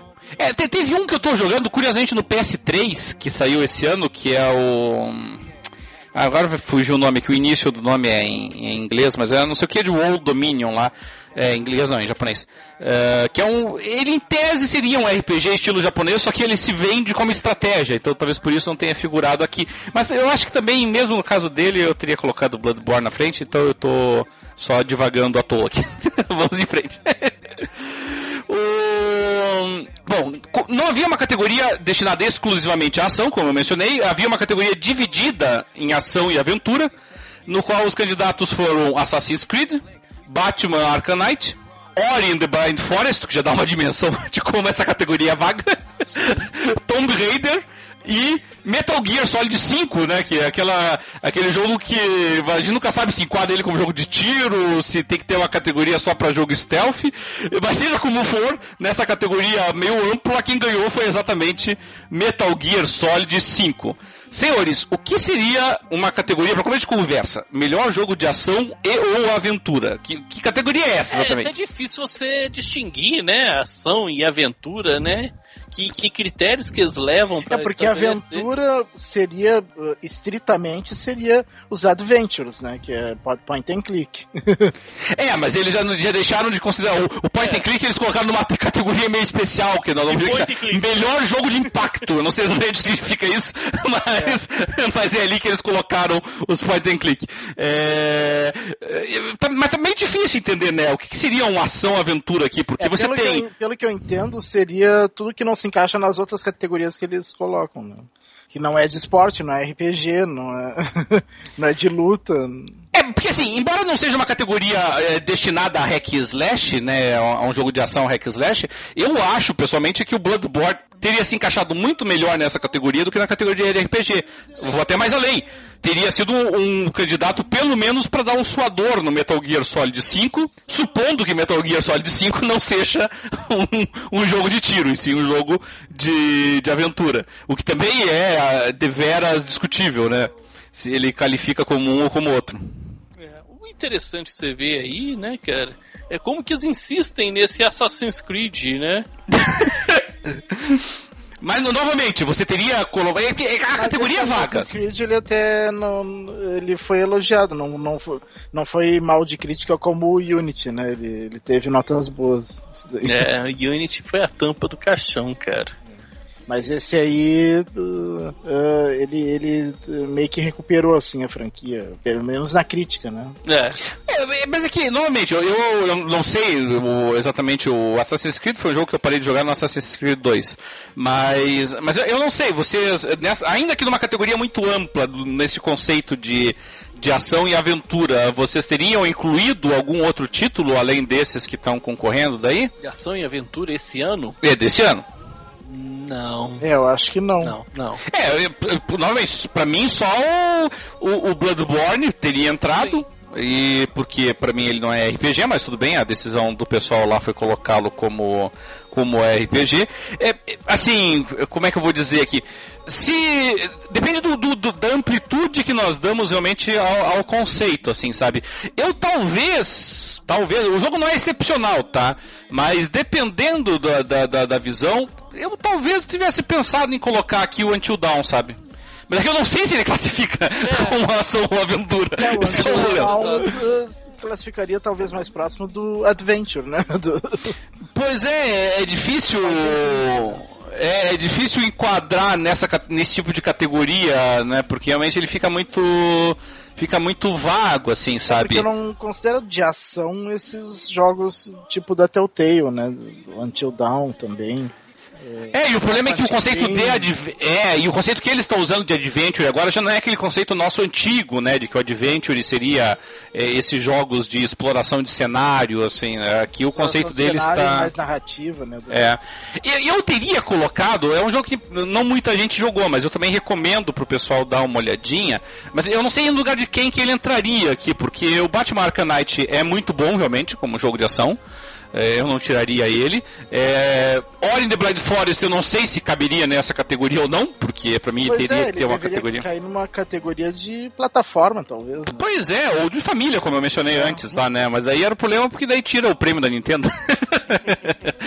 e o, o, o, Rise of the Tomb Raider, tudo bem, é um, é um jogo, é quase que a, a definição do jogo de é. ação e aventura. É, o, outro que é a definição do jogo seria o Uncharted, né? O Uncharted também, é, seriam por aí. E tudo bem, vamos lá. Então, eu teria tirado talvez o Ori in the Blind Forest, pelo fato de eu achar que não se enquadra perfeitamente bem nessa categoria, e teria colocado no lugar um joguinho que se chama Hand of Fate.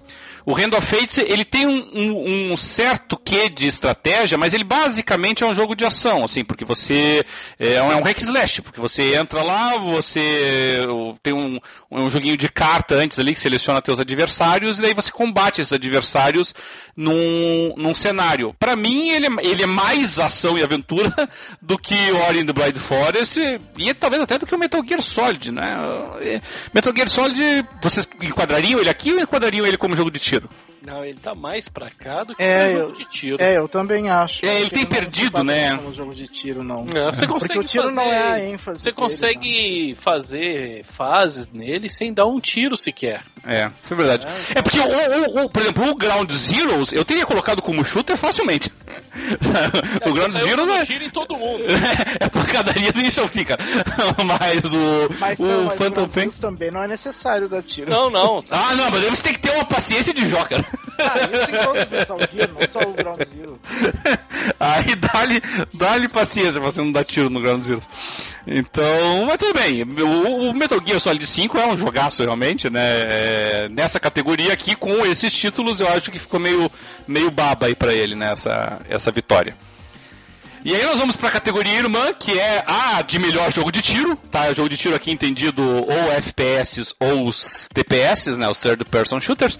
E aqui concorreram os onipresente Call of Duty Black Ops 3, Destiny The Taking King, também, não sei por que botaram o DLC de novo aqui. DLC, né? Halo 5 Guardians, Star Wars Battlefront, que estranhamente não figurou no multiplayer, mas vai figurar aqui, vai entender, porque só, só, só tem multiplayer nele, então ele, ele, não consegue entrar com o melhor multiplayer, mas entra com o melhor jogo de tiro, vai entender. E o vencedor que foi Splatoon. o Splatoon tirando aqui, ó, Nintendo ganhando em melhor jogo de tiro aí, ó. Só pro pessoal parar de perturbar a Nintendo aí. Né? Ganhando no território da Sony ah, e da e principalmente da Microsoft. Hardcore por excelência. É, exatamente. Splatoon ganhando. E eu, olha, eu vou ser bem sincero, sabe? Novamente, não joguei Splatoon, mas eu, eu, eu, eu acompanhei, principalmente na Edge. A Edge fez muito. o Splatoon foi matéria de capa da Edge, inclusive. E a, e a Edge acompanhou, eu li todos os previews do jogo, assim, e ele realmente parece muito legal. Eu, o Splatoon, ele. A ideia que ele me passa é que ele é aquilo que o Sunset Overdrive gostaria de ter sido e não foi sabe? Ele realmente ele parece um jogo muito legal. Então, para os nossos ouvintes que têm o Nintendo Wii e porventura não compraram o Wii U, uh, o, talvez o melhor jogo do Nintendo Wii U até hoje, dê uma checada aí no Splatoon. É, nosso senhores. ouvinte, né? Pro nosso ouvinte que tá É o nosso único ouvinte lá da Austrália. é, né? Um abraço o, o Vidal já deve ter comprado, vencido, revencido. já deve ter jogado a torta direita, esse Platão. É, com relação aos outros candidatos, senhores, é, alguma crítica, divergência? Colocaria algum que não entrou aí? De novo, eu não colocaria o, o um DLC no lugar de um jogo completo. Mas daí a sua tua sugestão seria quem exatamente daí neste ano, Dart? Né? Não, sim, não, sim, tiraram o Destiny, Ah, mas você colocar colocaria quem no lugar? Seria o Gears, com certeza. Tá? Eu não, cara, eu não colocaria o DLC. Hashtag chateado de não ter guias e nada. Eu não colocaria um DLC, eu colocaria o mesmo jogo lançado há 10 anos Ah, atrás. não, não, não. Mas o. Mas o, o ano que vem, Gears vai ganhar tudo. O- Hashtag Dart chateado. Vamos colocar isso no Top Brasil. Mas o... Eu não sei qual que eu colocaria no lugar do The Taken King, porque foi um ano realmente fraco para jogo de tiro. É, eu tô tentando puxar da, da minha memória aqui, não é exatamente a, a, a categoria da minha preferência aqui. Pra mim surpreende o, o fato deles, deles colocarem o, o Star Wars Battlefront como melhor jogo de tiro e não terem colocado ele como multiplayer. Claro que eles vão alegar o seguinte, que na verdade eles não colocaram no multiplayer porque quem tirou o Battlefront do, do melhor multiplayer foi o Rocket League, com toda a razão, diga-se de passagem. porque na verdade a categoria de melhor multiplayer e de melhor jogo de tiro é a mesma, é, é- são os mesmos candidatos. A única, o único título que muda é que sai o Battlefront e entra o Rocket League. Mas, assim, para um jogo de tiro cuja único modo de jogo basicamente é o multiplayer, quer dizer, tem as missões individuais ali, mas convenhamos, né, as missões com os bots ali é, é para inglês ver. Então, realmente, eu tenho bastante dificuldade de entender o que, que o Battlefront está fazendo aqui. A única coisa que explica para mim é a falta de outro título, né? Tem, acho que, outra explicação aqui, assim. É que, é que realmente estou puxando a memória aqui, esse ano, para jogo de tiro em primeira ou terceira pessoa, só se a gente enquadrasse o Metal Gear Solid 5 como, como jogo de tiro, né? Aí realmente poderia. Não dá, né? É, não, tudo bem então. Então, hum, então apesar da estranheza aí dessa... Um que poderia ter entrado aí, mas parece que teve uma rece- recepção bem, bem morna, foi o, o Rainbow Six, né? Siege. O Cid? Ah, não, mas o Saiu Cid, Cid agora não dá, cara. Primeiro, né? Teve um beta, mas não. Não, não Não foi ninguém. aquilo que. Outro, outro jogo quando que quando lançaram, campanha, eu lembro Ah, quando e- lançaram Rainbow Six Vegas. Aquilo foi um divisor de águas, cara. É. Jogo sensacional, difícil, o multiplayer joga é, muito jogado, né? Desafiador. Esse então, cara, assim. Esse eles daí não só tem conseguiram multiplayer, repetir. né? É, eles não conseguiram repetir a mesma mágica, né? Não conseguiram reviver esse título. Acho que ficou tanto tempo sem lançar um Rainbow Six que o nome se perdeu, né? O apelo comercial do, no- do nome se perdeu bastante. É, o Cid eu, eu joguei só o só a demo dele lá na, na BGS, não gostei. Realmente, até a gente comentou isso no nosso programa sobre a BGS, eu já tinha dito que eu não tinha. Ele tem um ritmo mais lento, né? É um jogo de tiro com ritmo bem lento. Você tem que é, entrar, invadir ou proteger o local, né? Com muita paciência, colocando armadilhas, sendo muito cuidadoso, porque aquele multiplayer que você morreu, você não volta na partida, você vai voltar na próxima partida. Então o pessoal joga com o cu na mão, né? Sim, sim, sim. É, assim, como eles abriram, como eles abriram a- as portas pro DLC do, do Destiny, é, talvez eles pudessem ter colocado aí o, o DLC do Wolfenstein, The Old Blood, que teve uma recepçãozinha, mas também foi uma recepção morna também, não dá pra É, falar não muito. daria, não daria, não. É, é, ficamos mais ou menos na mesma aí, realmente por falta de opções. E, assim, dos que eu joguei, eu, eu teria dado o prêmio pra, pra Halo 5. Tá, achei ele superior ao Black Ops 3, achei ele superior ao Destiny e ao Battlefront, que era a, a princípio a minha aposta para esse ano. Mas realmente o Halo 5 foi superior, mas ao que tudo indica, o Splatoon foi muito, muito melhor que todos eles, né? E aí, para aquela categoria que eu confesso que tenho uma dificuldade tremenda de entender o que, que ela quer dizer, Games for Impact é o nome da categoria. Tá? É, é, difícil a gente até tentar dar uma tradução aí. Eu suponho que seja uma categoria de jogos assim de profundidade, né? Aqueles jogos. Não é que uh... aqui eu tô, tô vendo como Games for Change. É. Games for Change aqui também, que, que, que também é uma categoria não que trata de assuntos um pouco mais polêmicos, né? É, bom, seja for Impact ou for Change, é. a verdade é, eles estão tratando de jogos que a ideia é ter, assim, uma jogos artísticos, digamos assim, né? Aquela, sabe aquela, aquele cinema arte, agora nós temos os jogos arte, né? Que são esses jogos com propostas ou com narrativas é, é, de, de, impacto realmente, né? Narrativas que tentam mudar aí a, a forma de nós percebermos os jogos ou tratando de temas mais delicados. E nesse caso, até eu consigo falar, pelo menos eu joguei três deles, tá? É, os candidatos foram Cibele, Her Story, Life is Strange, Sunset e o Undertale, já mencionado antes. O vencedor nessa categoria, nós conhecemos bem ele, né, Dart? Life is Strange. Começando pelo Dart, então, nessa categoria aí. Dart, desses cinco jogos, quais você jogou? Só o Life is Strange. então já sabemos quem seria o ganhador na votação do Dart. É. É, bom, mas o que você achou então do, do Life is Strange? Merece um título mesmo, Dart? Você teria dado ele numa situação Olha, normal de jogo, de, de, de premiação? eu não entendi direito. não entendi direito a categoria em si, né? Uh, não sei, eu acho que, considerando que fosse realmente uma categoria que trate de temas polêmicos e tal, talvez sim, ele, ele realmente trata de temas mais pesados, assim, mas é um jogo diferente mesmo. Eu não joguei os outros, né? O Her Story, aquele, eu fiquei bem, uh, bem curioso e até comprei agora no, no Steam, né? Quero ver se jogo agora. É, o Her Story tem uma proposta revolucionária, realmente. É. Mas, uh, mas como eu gostei muito do Life is Strange, acho que tá merecido.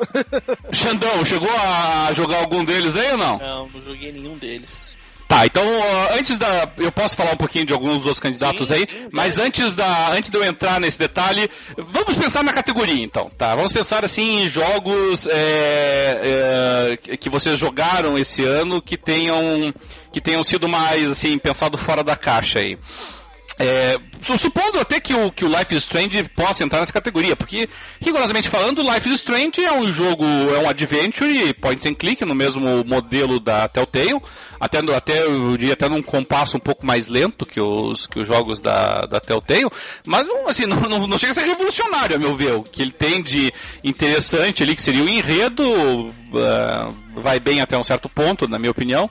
Termina de forma um pouquinho anticlímax também na minha avaliação, mas vale a pena realmente. É um jogo interessante, é uma produção independente, vale a pena dar uma checada. A gente tem falado, falamos várias vezes dele já em outros, em outros programas. Mas ignorando uh, uh, o pessoal que concorreu, Dart, é, algum jogo esse ano que você pensou, putz, esse jogo aqui, esse é diferente, esse é pra estourar a cabeça mesmo? Ah, acho que nenhum dos que eu joguei. e se tivesse, você não teria comprado, né? É. Teria passado um monte desse troço. É. Xandão, alguma coisa esse ano aí que tenha te chamado a atenção assim, não? Cara, eu comecei jogando Witcher 3 no primeiro semestre, tô jogando ele até hoje, cara.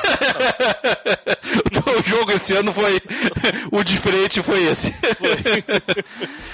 Bom, é, é uma categoria muito, muito difícil realmente da gente, da gente avaliar, porque é difícil até a gente entender o que, que eles quiseram dizer com isso, sabe? É, pessoalmente, um jogo assim, que tem consumido um tempo mais do que uh, seria uh, recomendável para minha saúde foi um joguinho chamado Thea The Awakening, que é um jogo que é exclusivo para PC, até onde eu sei ele, ele é um misto de jogo de estratégia e, e, e, RPG, mas ele é realmente muito diferente do que eu vi até agora, assim, sabe? É, na forma como você explora o cenário, os combates são feitos através de cartas, o, o, os, as cartas é, representam os personagens, os, os poderes das cartas mudam de acordo com os equipamentos que você atribui ao personagem. Então, é, realmente, se eu fosse pensar num jogo assim diferente, é, é, Thea The Awakening foi realmente o que mais me chamou a atenção. É, outro que me chamou muito a atenção, mas estranhamente também não figurou nessa categoria, foi um joguinho chamado Ice. Uh, que é um jogo. De, é um survival, basicamente. Um survival num mundo pós-apocalíptico, uh, cheio de, de neve, né? Como se fosse uma nova era do gelo. Mas a forma como ele se desenvolve também é muito interessante, porque ele, ele tem um pequeno componente de RPG, mas muito de, de adventure e de simulação, sabe? Eu achei eles muito interessantes e eu teria incluído nessa categoria. E teria incluído porque alguns desses jogos, assim, eu não teria colocado aqui. Tá? Por exemplo, Undertale. Eu não joguei Undertale, mas eu sei do que Undertale se trata. É... Eu, eu, eu, não consigo botar Undertale aqui, sabe? Porque por mais revolucionária que seja a narrativa dele, ele não traz nada de diferente no universo de jogos de RPG do que nós já tínhamos visto é, em outros títulos de RPG, ou, ou, supostamente de RPG que saíram. Vamos pegar aqui e dar um exemplo. Aquele que tinha lá. Uh, poxa, me fugiu o nome agora. Uh, que também era uma plataforma 2D, que você mexia na garotinha lá que. Poxa, me fugiu o nome. Me ajudem aqui. Você mexia na garotinha lá que lutava com uma espadona grande, assim, em, em batalhas por turnos.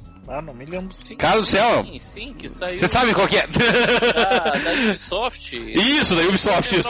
Aos poucos estão chegando ele lá. Saiu, ele saiu ano passado, cara. É um jogo extremamente legal, bonito. É, eu, eu tenho ele, inclusive, mas é que eu não tô com o negócio do Ubisoft aberto é. aqui, então eu não consigo. Esse é o problema de você ter várias. várias. É, desses portais online assim, a gente acaba esquecendo o nome dele. Mas enfim, é, esse jogo cujo nome a gente não se recorda. Ele é muito interessante. Valiant, eh, não, não é Valiant Hearts, mas Valiant Hearts também poderia ser incluído numa categoria como essa. Mas, enfim, de qualquer maneira, é, esse tipo de proposta de um RPG, assim, com uma visão diferente, com uma, um cenário diferente, uma abordagem diferente, assim, não pensaria nele como um jogo de impacto para pensar fora da casinha, não. Uh, o Sunset eu joguei, por exemplo. O Sunset eu até terminei ele. O Sunset, na verdade, ele é só mais um daqueles jogos em que você fica. É tipo. É, é, é, é, é, tipo um jogo assim que você fica só explorando o, o cenário e vai interagindo com algumas coisas e você vai descobrindo a história através dessas interações. A tua personagem mexe alguma coisa, aí ela comenta alguma coisa sobre aquilo que aconteceu, assim, sabe? Então. Então também não tem. Tipo, Dear, Dear Esther, né? Que foi um dos primeiros que saiu nesse nesse gênero, né? Então eu não, não também não, não colocaria ele aqui. Para mim, até melhor do que o Sunset, embora tenha sido mal recebido, mas eu não sei se vocês chegaram a jogar, foi, por exemplo, Vanishing of Ethan Carter, que saiu pro que saiu pro PC e pro PlayStation. Ah, não, mas o Vanish of Carter foi ano passado, então ignore. Mas aquele, mas também o Everybody Gone to the Rapture, que saiu pro que, que, saiu pro PS4, que também foi meio frustrante o Everybody Gone to the Rapture, mas eu achei que pelo menos a história dele é mais interessante e os personagens são mais uh, atraentes do que os do Sunset. Eu não teria colocado o Sunset, que pra mim é um jogo meio limitado. Esse Sibeli é interessante. Esse Sibeli, para quem não sabe, ele basicamente é um jogo no qual você interpreta uma garota de 19 anos que tá que começa uma, um contato com outro cara através da internet e, e, e, basicamente você vai se relacionando com esse cara, entendeu? E, e, isso vai mostrando os efeitos que tem sobre a vida dela, o troço vai ficando mais íntimo e, enfim, vai, vai se desenrolando a partir daí. Eu acho assim, se a categoria é jogo de impacto, então o Cibele é o, o grande representativo, entendeu? Porque ele trata de um assunto delicado, que são essas relações virtuais, a perda de privacidade, a perda da intimidade, é, a a, forma como homens e mulheres veem de forma diferente o relacionamento, realmente um jogo muito profundo. Então, o CB e, e um jogo que está no Steam, acho que por 8 reais, se não me engano. E, o, e aí o Her Story, que também está por 8 reais no, no Steam, vale muito a pena dar uma checada também pela forma de narrativa diferenciada. Inclusive até o Sibeli também, assim como o Her Story é baseado em vídeos, o Sibeli também é. É a própria criadora do jogo, me fugiu o nome dela agora, mas já, já, já vai me lembrar. É, é, a própria criadora do jogo, se não me engano. Puxa, qual que é o nome da garota agora? Ah, agora me fugiu. Porcaria. Mas enfim, é, é, vai mostrando cenas de vídeo dela também, interagindo como se estivesse falando no computador. É, é, muito legal, vale a pena dar uma checada. Mas o prêmio ficou então com o único que o Dart jogou esse ano. e o fato de ter conquistado o Dart já é um grande Cara, indicador da qualidade. O Dart, meu Deus, tem que ter uma categoria, né? Jogos diferentes. jogos que agradaram o Dart, né? Tá, tá aí nessa categoria, né? Então vale a pena dar uma checada aí pro pessoal que quer alguma coisinha diferente. É, melhor performance, aí premiando os atores, os artistas que dão vida ou voz às personagens. Concorreram nessa categoria Ashley Burke, que faz a Chloe Price no Life is Strange. Pra quem não jogou Life is Strange, a Chloe não é a personagem principal, ela é a sidekick, aquela personagem que eu e o Dart falamos que é uma chata de galáxia. Essa foi aqui, foi candidata, mas realmente a interpretação tá muito boa, a dublagem tá muito boa. Aliás, eles condensaram essa categoria, né? Nos, nos anos anteriores era mas, dividido em masculino e feminino. É, mas é, faz sentido, né? Eu acho que não tem por que ter essa divisão. É, Camila Luddington, que faz a Lara Croft. É, para quem jogou o jogo em inglês, né? Porque se tiver com tudo em português vai ter que enfrentar a versão dublada. Uh, o, Doug, o Doug Cockle, que interpreta o Geralt no The Witcher 3. Mark Hamill, é, reinterpretando, ele já fazia o Coringa na, do, no, na animação que passa do, do Batman. Fez Depois fez em todos os Batmans. Os, os, jogos do Batman. Que é muito bem, muito bom mesmo. Sensacional. E aí a própria Viva Seifert, que é a protagonista e faz um monólogo praticamente do Her Story, e ganhou exatamente ela, Viva Seifert para Her Story. Essa aqui é uma categoria interessante, gente. Eu não sei, vocês concordam com essas indicações? Teriam indicado outras pessoas? Como é que vocês se, se posicionam aí? Não, eu concordo, concordo muito nessa, porque aí mostra a importância que tem um ator né, colocando personalidade no, num personagem digital, né, colocando vida, dando dimensão àquele personagem. Todos aqui que estão aqui, você viu que teve uma é, são personagens cativantes, personagens que você via que eram tridimensionais. Né? Você via que tinha um trabalho de atuação convincente por trás dele. É, o que eu estranhei aqui foi que não indicaram a Peach, né? É, aí nem o cara lá do. O Roger. O Roger. É, esse mesmo. É, Dart, você concorda com as indicações aí ou não? Eu concordo sim. Eu, eu aqui eu vou divergir do, das indicações e do Xandão em, em pelo menos duas categorias, do, duas indicadas aqui. É, um indicado. Eu não gosto do Geralt. Do, da dublagem dele. Eu acho, eu acho uma dublagem monótona do Geralt. Sabe? Não, eu, eu não teria indicado ele. Você acha que ele ficou sem personalidade com essa dublagem? Eu, eu acho. Eu acho que ele tem a mesma personalidade do Master Chief, assim, sabe? É, ele. Ele, pra mim, ele. O, o Geralt, ele não. Assim eu, eu, até entendo que assim a ideia é essa mesmo. Os Witchers uh, são personagens que em tese são realmente desprovidos de emoções. Sim. Embora para quem é desprovido de emoção, o Geralt tem vários delas, né? Ciúme, sim, inveja e superproteção e tudo mais. Amor. emoção, cara. mas, mas enfim. É, eu acho eu acho um personagem monótono, sabe? O, o, o ele não assim é, ele está enfrentando um bicho assim que ele vai passar por cima, ele ele, ele tá com a mesma voz, com a mesma entonação, com o mesmo ah, comportamento que ele tá quando ele tá enfrentando um dragão, por exemplo. Eu não, eu não sinto uh, muita vida no personagem, sabe? Então eu não, eu não teria indicado ele, não. É, eu não sei quem são os atores. O rodeio são mais interessantes. Pois é, por exemplo, eu, eu gostei muito do. É, era um personagem até fácil de mexer, porque achei trejeitos. Eu não sei quem foi a, o ator ou atriz que fez ele, porque a voz está modificada, então não sei se é homem ou mulher.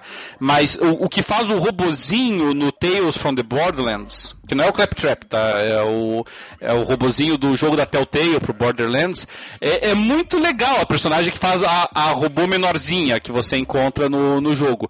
É, e eu até arrisco dizer que o próprio personagem principal está muito bem dublado no Tales from the Borderlands. Eu, eu teria indicado ele.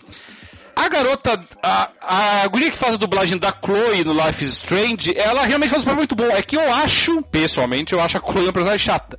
Mas, mas realmente a interpretação dela tá boa, assim, sabe? Se tivessem dado talvez um roteiro um pouquinho melhor para ela, e talvez se ela fosse a personagem principal, talvez o trabalho dessa Ashley tenha, tivesse brilhado mais. Tá, mas é difícil você tirar da Viva Seifert, né? Porque a Viva Seifert é, tá lá em pessoa.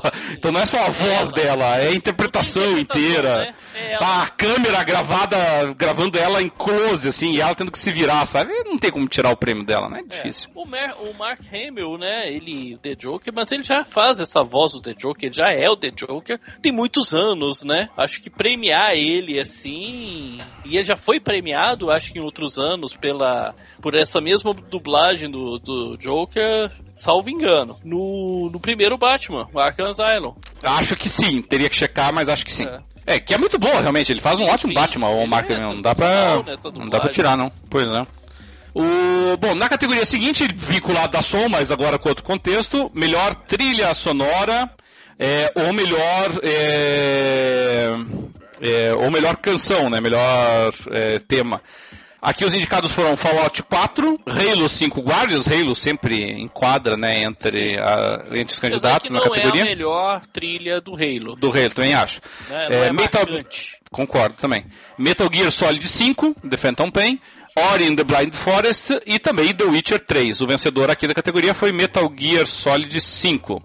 Senhores, aqui nós estamos já em terreno mais conhecido. Xandão, desses títulos aí, tua escolha teria sido essa? Sim, Achou sim, que faltou alguém? Sim, a escolha da, né, a, da, da trilha sonora no Metal Gear Solid 5 é sensacional.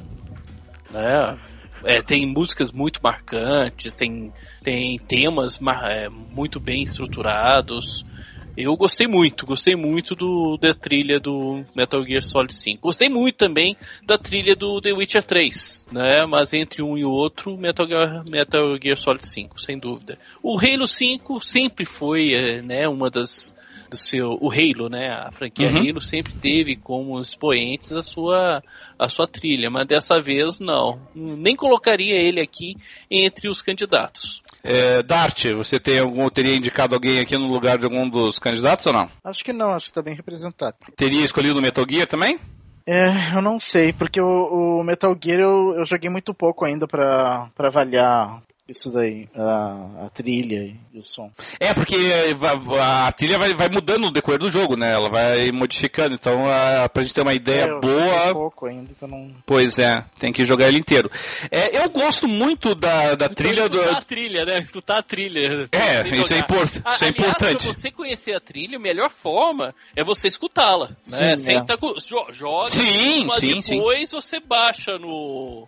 É, no e eu não tenho muito essa. Ou então no no, Esse Groove, eu tenho, eu assino o Groove, então ela tem lá no Groove. Então eu costumo baixar a trilha e ficar escutando quando eu tô no carro, quando eu tô escutando podcast.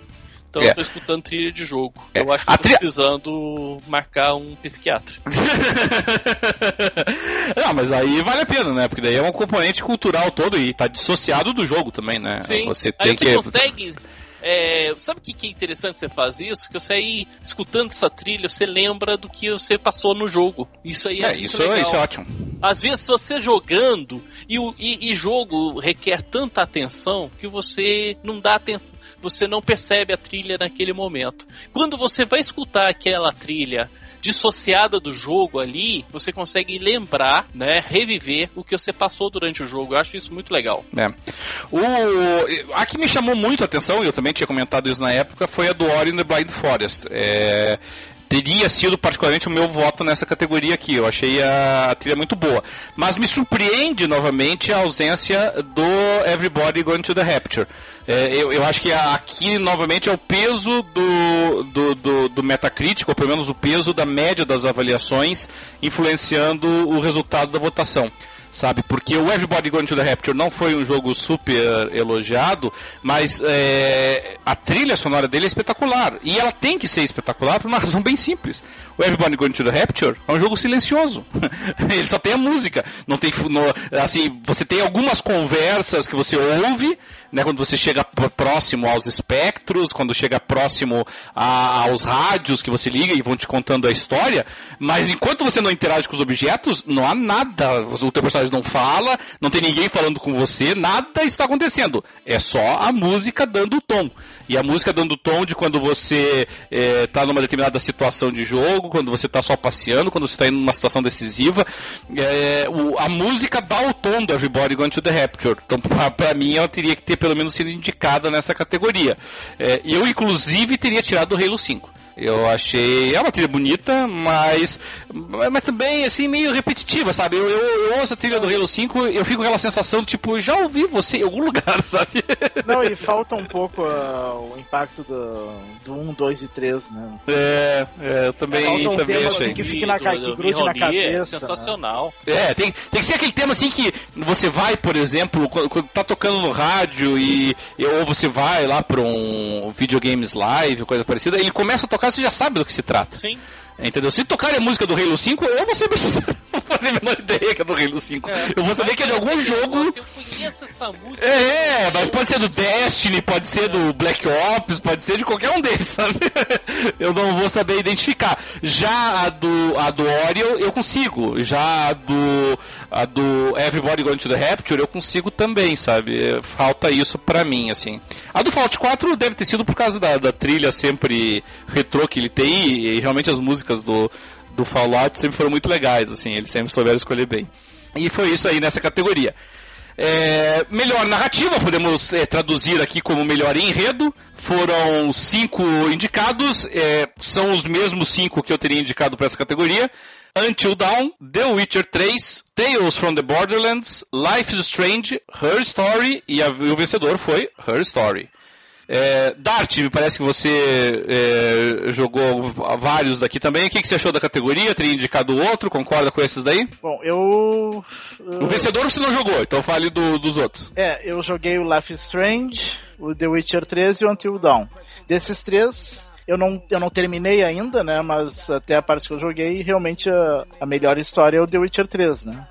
É, Xandão, você acompanha provavelmente também, né? Sim, sim. O, a construção do, da história do, do Witcher 3 ela é muito bem feita. Tá? De, desde a apresentação e o estabelecimento dos personagens, como também o, o a, todo o, o Witcher, né? Toda o desenvolvimento da, da história, do arco principal, as histórias, né, conseguindo casar também as histórias secundárias de forma orgânica no do jogo até o seu até o seu clímax, até a sua conclusão. Acho que o Witcher 3 ele foi um primor nisso. Não joguei Her Story para saber como que foi construída essa narrativa para falar se mereceu, se foi melhor do que o do Witcher 3, mas, tirando o Her Story, que foi o campeão, Witcher 3 acho que levaria essa. É, eu, eu concordo com a. Inclusive, uma coisa legal do enredo do, do The Witcher 3, assim como dos outros The Witcher, é eu já li todos os livros do Witcher. Os é, jogos são melhores. Os jogos são melhores. Sim, é, os jogos são melhores do que as histórias do, do Andrzej Sapkowski lá. É. é, o, o, cara que responde pelo enredo do Witcher, olha, faz um ótimo trabalho com o personagem. Porque se você for conhecer o universo do Witcher, até, agora tem até quadrinhos, né? Eu tenho também os quadrinhos do Witcher. Mas se você for conhecer o universo do Witcher através dos livros, tá ralado, meu amigo, porque é muito mal feito. Ah, tá, muito mal feito é um exagero. Mas assim, não são livros é, grande coisa não, sabe? São se você pegar assim e comparar com outros livros mais famosos aí de aventura, como obviamente O Senhor dos Anéis, mas mais recentemente o Pega qualquer um. A Guerra dos Tronos. Qualquer um é... eu bate com muita É, o, o, o nível é esse. O nível é esse.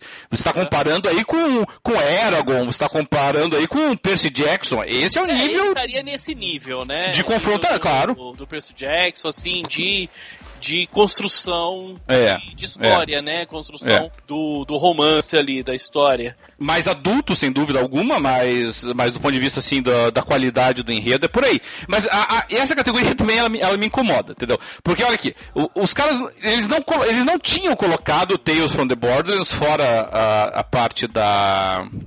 É, fora a parte da da, dessa categoria. Eles não tinham colocado, por exemplo, em ação e aventura. Não tinham colocado ele também naqueles jogos de impacto, junto com Life is Strange. Se colocar o Tales for the Borderland, né? Você tem que lembrar que Borderland é um jogo que não tem nenhuma preocupação com coerência narrativa. Sim, nenhuma. O, o jogo até tem. É, o Tails, o Tails tem. Tails mas tem, assim que criou, tentou, colocou-se, né, uma estrutura narrativa é. dentro do jogo do Borderlands, porque o Borderlands, é. o jogo é extremamente divertido, muito frenético, mas não tem uma preocupação de assim, de estrutura mesmo, de história. É. Aí ele não coloca o Tales from the Borderlands em nenhuma das duas categorias. Ele não coloca o Until Dawn em nenhuma das outras categorias. Uh, mas, por exemplo, o Metal Gear Solid 5, que foi o melhor da categoria dele, nem sequer aparece aqui. Então, quer dizer, ele está dizendo que jogos que nem sequer conseguiram concorrer com o Metal Gear Solid 5 têm histórias melhores do que o que foi campeão da categoria de, de ação e aventura. É uma coisa que eu, não consigo entender isso, assim, sabe? E, e o Till Dawn e o Tales from the Borders não aparecem nem na categoria de ação e aventura, nem na categoria de jogos de impacto. E aparece aqui, é difícil de entender o, isso. O Till Dawn, ainda por cima, ele foi bem criticado nessa questão da narrativa, né?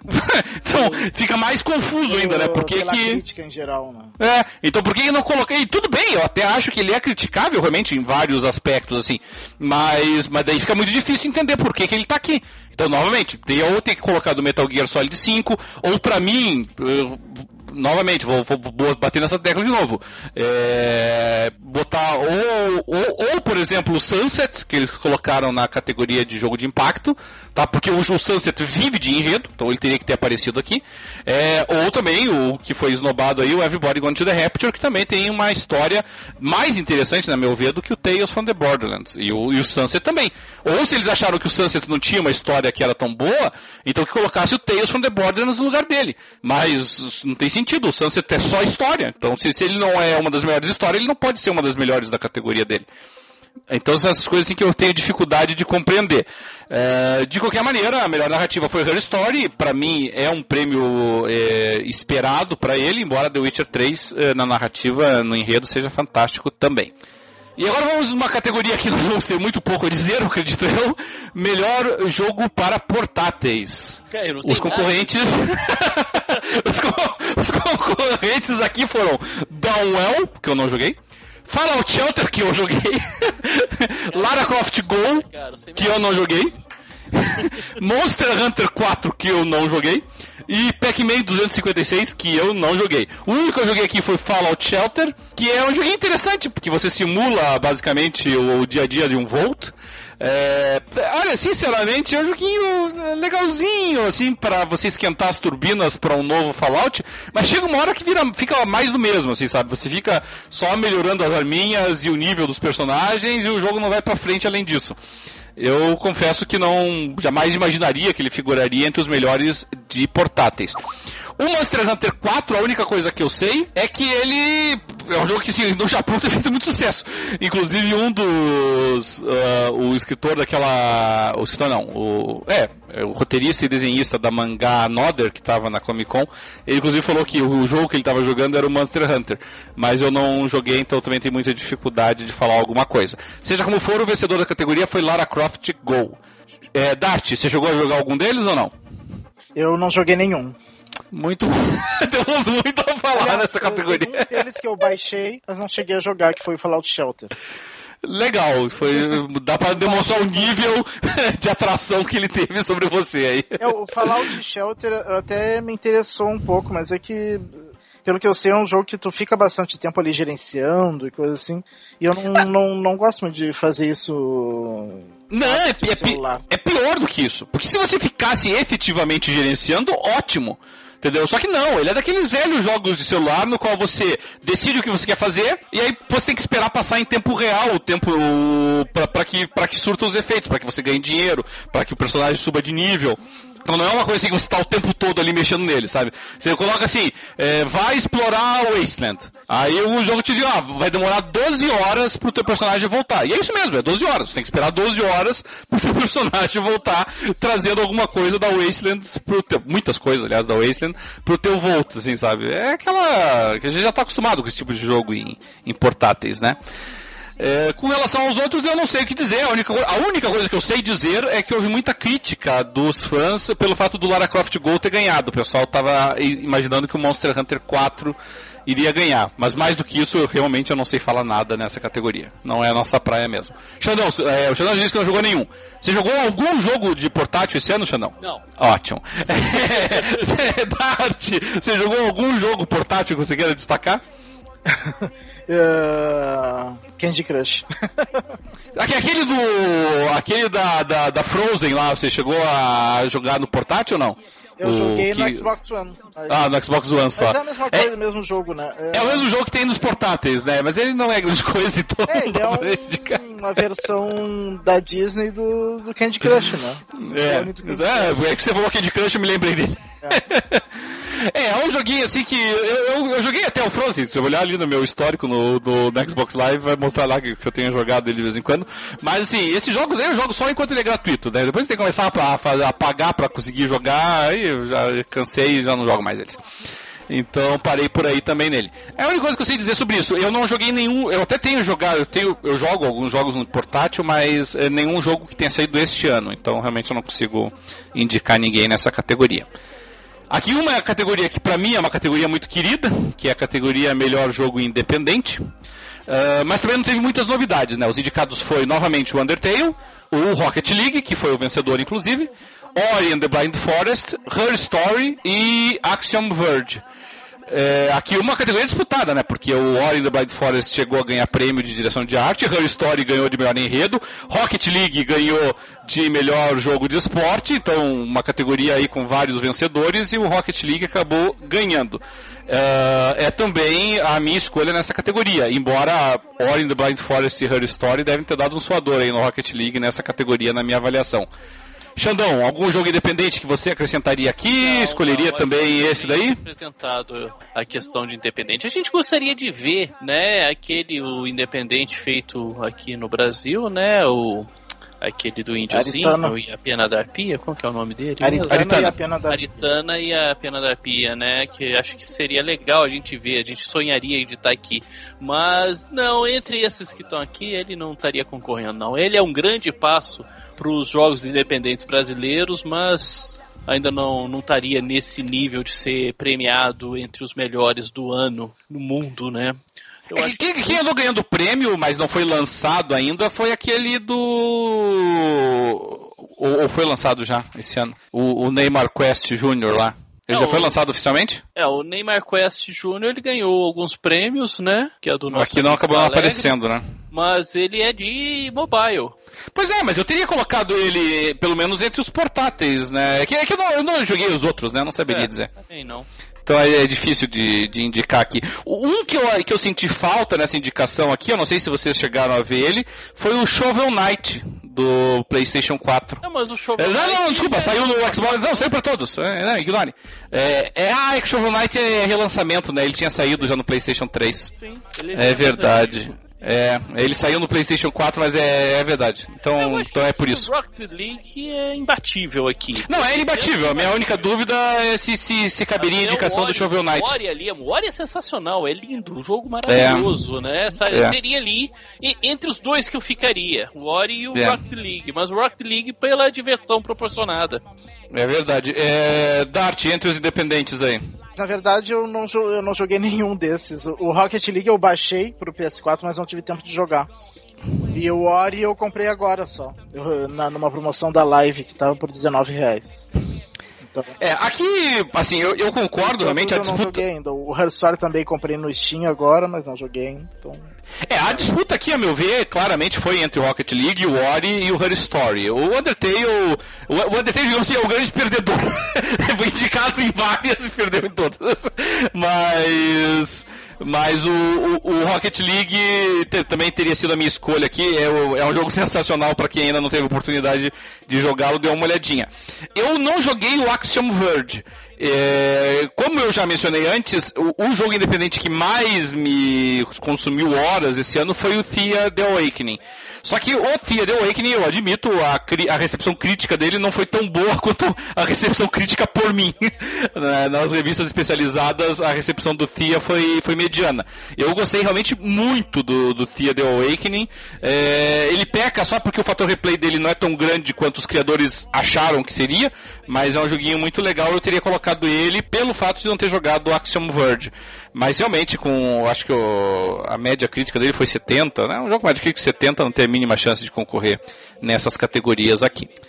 Aí já chegando na reta final, os, a melhor desenvolvedora do ano, as concorrentes aqui foram Nintendo, olha aí, a Kojima Productions, obviamente pela, pelo impacto do Metal Gear, curiosamente, que não recebe os louros por ele.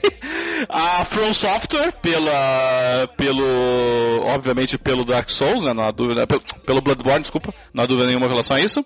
A Bethesda, sem dúvida nenhuma pela força aí do Fallout 4. E a CD Projekt Red, que foi a do The Witcher, que foi inclusive a vencedora. Uh, Começamos pelo Dart aqui para variar um pouquinho, porque eu acho que já desconfiamos qual vai ser o voto do Xandão. É, Dart, dessas cinco, teria incluído alguma? Teria excluído alguma? Teria votado em outra? Como é que seria a tua opinião, hein? Eu, eu, não, eu acho que tá nessas aí mesmo. Acho que não, não tem o que tirar nem, nem acrescentar. E nessa polêmica aí da. Por exemplo, eles colocaram o. o obviamente, o, o Metal Gear Solid. O Metal Gear Solid ganhou na categoria de ação e aventura, inclusive, ganhou na categoria uh, de melhor trilha sonora. Uh, e aqui é indicada. Uh, não a Konami, é indicada a. que é a publisher, né? É indicada a Kojima Productions como desenvolvedora é, mas ainda assim sem os créditos pro Hideo Kojima. Como é que você enxerga esse troço aí, Dart? Não, na verdade eu acho que tá certo, né? Porque eles indicaram desenvolvedor, é, o prêmio é desenvolvedora do ano, né? Ainda que o chefão dela tenha é. sido é, convenientemente é, é defenestrado. É. que situação, hein? Uh, é, aliás, na, quando deram prêmio pro Metal Gear 5, o, os apresentadores falaram que a, eles falaram assim e criticando a Konami, que a Konami não deixou o Kojima e como, como chefe da, da desenvolvedora do jogo, né? E recebeu o Mas prêmio. que coisa horrorosa, né? Isso, isso é uma coisa feia, né? Só, só feio, né? Você ouvir uma coisa dessa. É tão feio quanto o cara lá errando quem foi a Miss Universo. É. Ah, que foi do cara? Nossa, que foi do cara.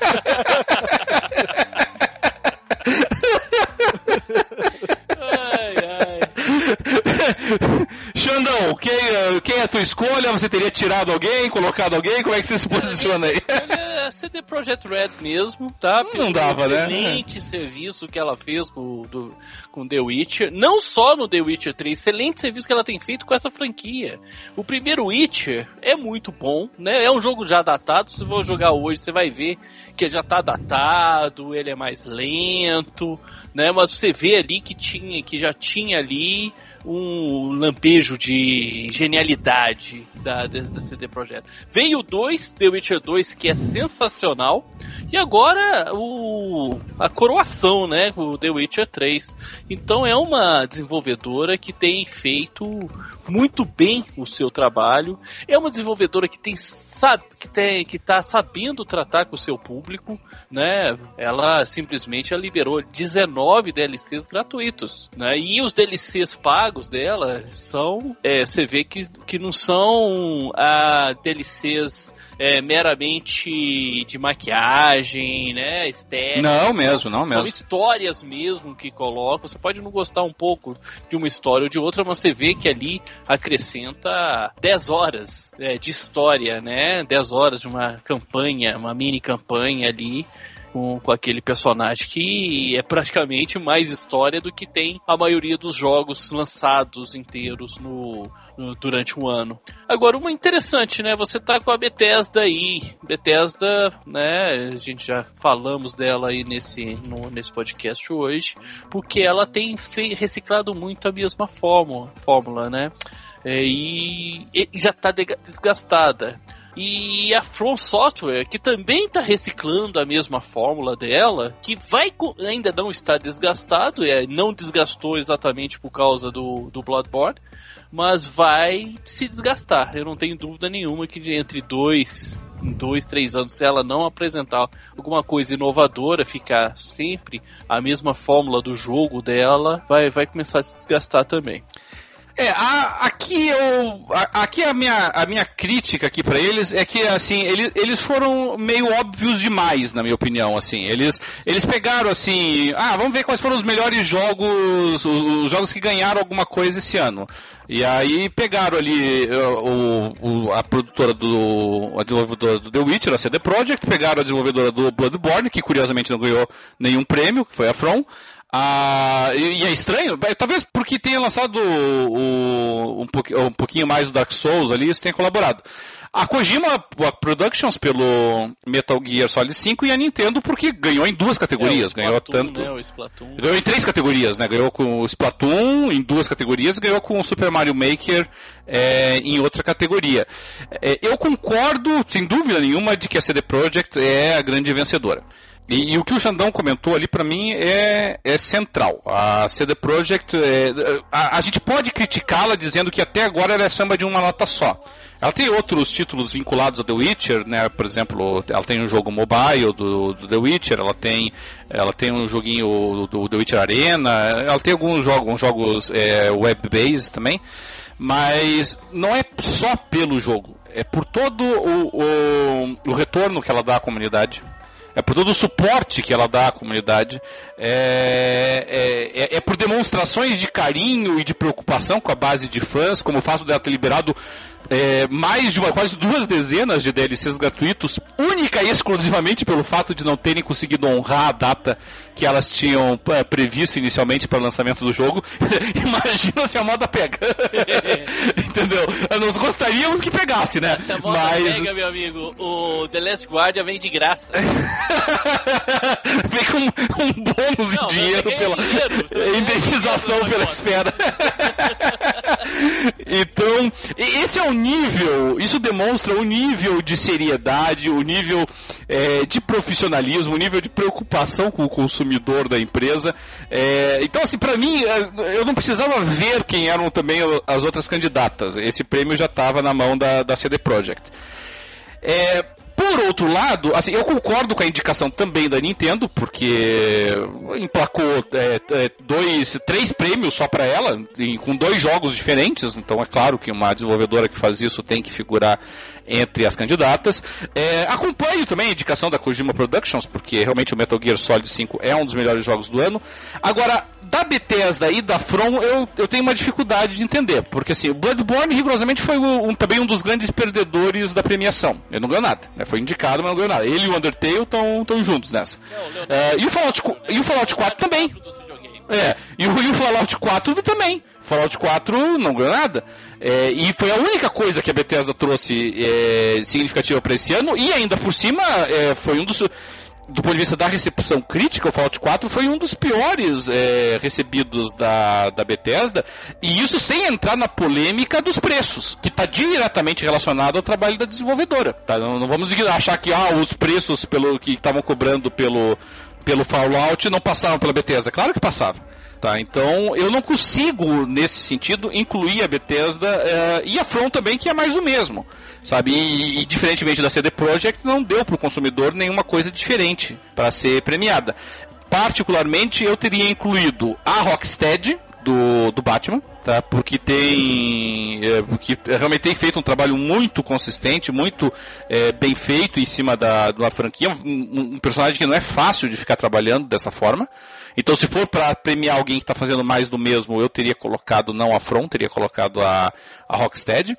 E, e, em vez da Bethesda, eu teria colocado uma empresa que não só fez um RPG, é, ao que tudo indica pelas críticas, melhor do que o Fallout 4, como é menor, não tem a pujança econômica da Bethesda, que é a Obsidian, que fez o Pillars of Eternity, e, que é um RPGzaço, é, um RPG que consegue desafiar pelo menos o The Witcher 3 e, e, e, sem ter toda a pujança, a força econômica que a Bethesda tem.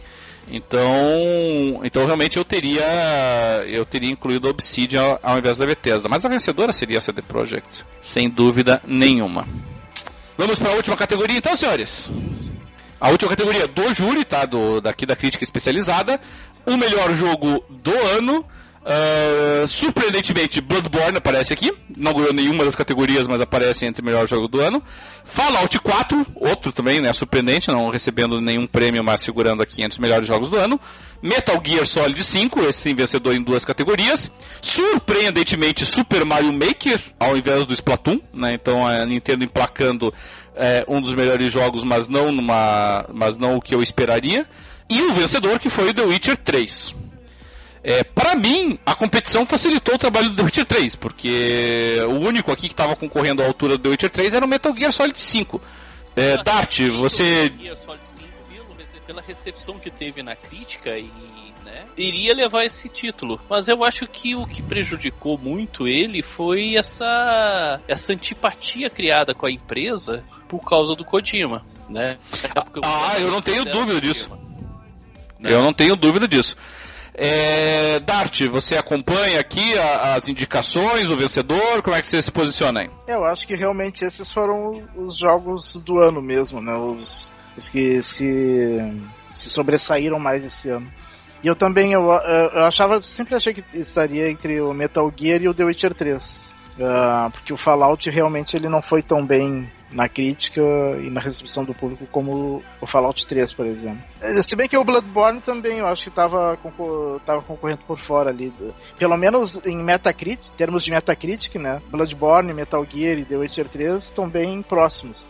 Pois é, mas, mas é aqui que está me incomodando de novo essa questão, entendeu? É, é novamente, para mim, a, a, a premiação é, é, pagando muito pau pro Metacritic, pagando muito pau para o que foi a média da crítica especializada e, e sem coerência interna. Então, vamos pensar assim. É... é eu acho que boa parte dos críticos do que compõem. Que, que deram as notas na revista é o pessoal daqui. Júri, né, é, pode ser. Porque, mas, mas, vamos pensar do ponto de vista da própria premiação, tá? É, vamos pegar aqui assim. O, o, o Splatoon ganha uh, pela Nintendo em duas categorias. Tá? Ele ganha tanto como melhor jogo de tiro, tá? É, quanto ele ganha também como, como melhor multiplayer. E aí o que, que vai, quem que aparece depois como melhor jogo do ano? O, o Super Mario Maker, entendeu? Que só que participou, Mario, né? É que participou, ganhou é verdade, mas participou só de uma categoria, entendeu? Aí nós vamos pegar aqui, é, vamos pegar, por exemplo, a, como eles tratam com, com, com menosprezo ainda os independentes. Tá? É, o Her Story ganha em duas categorias. O Rocket League ganha em duas e é indicado é, em tantas outras. E nenhum dos dois aparece é, entre como melhor jogo do ano, entendeu? Então é isso que não me entra na cabeça, sabe? É, o Rocket League tá em praticamente todas as principais categorias e não tá aqui. Ganhou, diferentemente do Bloodborne e do Fallout 4. Ganhou nas categorias de que participou. É que eu, acho, e, que, eu acho que eles e não aparece. como jogo do ano só os, os, os independentes eles colocam na, na categoria de indies ou independentes, eles não eles, eles querem premiar os, os os uh, AAA, né? Os AAA, pode ser, embora chamar o Super Mario Maker de AAA, é uma certa dose de. Ah, é que é da Nintendo, né? Não de é... boa vontade, né? É só por causa da produtora, né? Não pelo, é. pelo custo da produção. É, a única boa notícia para mim no, nessa seleção de jogo do ano, além de eu, de eu, concordar, meu voto também teria sido para The Witcher 3, é que realmente, como o Xandão iniciou o programa dizendo, ele mostra a força do, do, do RPG. Né, você tem uh, três títulos, né? Uh, nós já dissemos que nós não concordamos tanto com o Bloodborne como RPG, mas foi classificado e é classificado por várias empresas como, é, como RPG. Então, três RPGs concorrendo entre os cinco melhores jogos do ano. Isso é realmente extraordinário, né? Para para categoria. E assim, levando em consideração que Metal Gear Solid não foi considerado um jogo de tiro, com razão, como também nós já dissemos, é, nenhum jogo de tiro entre os cinco primeiros.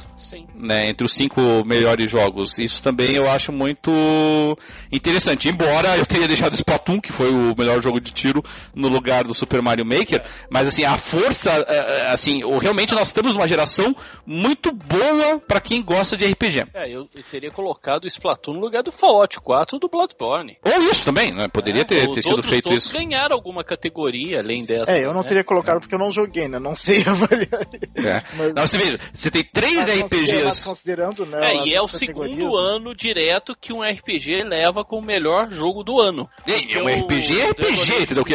ano passado, é. né? É. Eleito melhor Não, e, cuja, e cujo pedigree ninguém questiona, né? Ninguém, ninguém questiona que eles são RPGs, entendeu? É, isso também é importante, assim. É RPG hardcore, não é, não é RPGzinho, entendeu? É, tem todos os componentes que nós esperamos de um jogo de RPG. E, e não só isso, né? O Undertale, que é um RPG também figurando em várias categorias. E o Pillars of Eternity, embora tenha aparecido só nessa na categoria de RPG, também um jogaço, é um jogaço. Então nós estamos muito bem servidos, assim, para quem curte RPG como eu curto, assim, nós não temos do que reclamar. Eu acho que quem tem do que reclamar e deve reclamar realmente são os fãs é, de jogos de luta, tá muito fraco, os jogos de tiro, muito, muito fraco, entendeu? Nem Halo 5 conseguindo levantar essa bola aí. É, jogos de corrida, né? Quer dizer, até o Forza 6 decepcionando. É, então, assim, tem algumas, alguns gêneros que estão devendo muito ainda, mas para quem curte um RPG como eu, realmente nós estamos, nós tivemos um ano muito bom novamente nessa categoria. Senhores, algo mais que queira acrescentar aqui? Algum grande jogo aí que vocês tenham considerado que foi, foi esnobado aí nesse evento ou não? Que não, de esnobado assim, assim, algum assim, um injustiçado.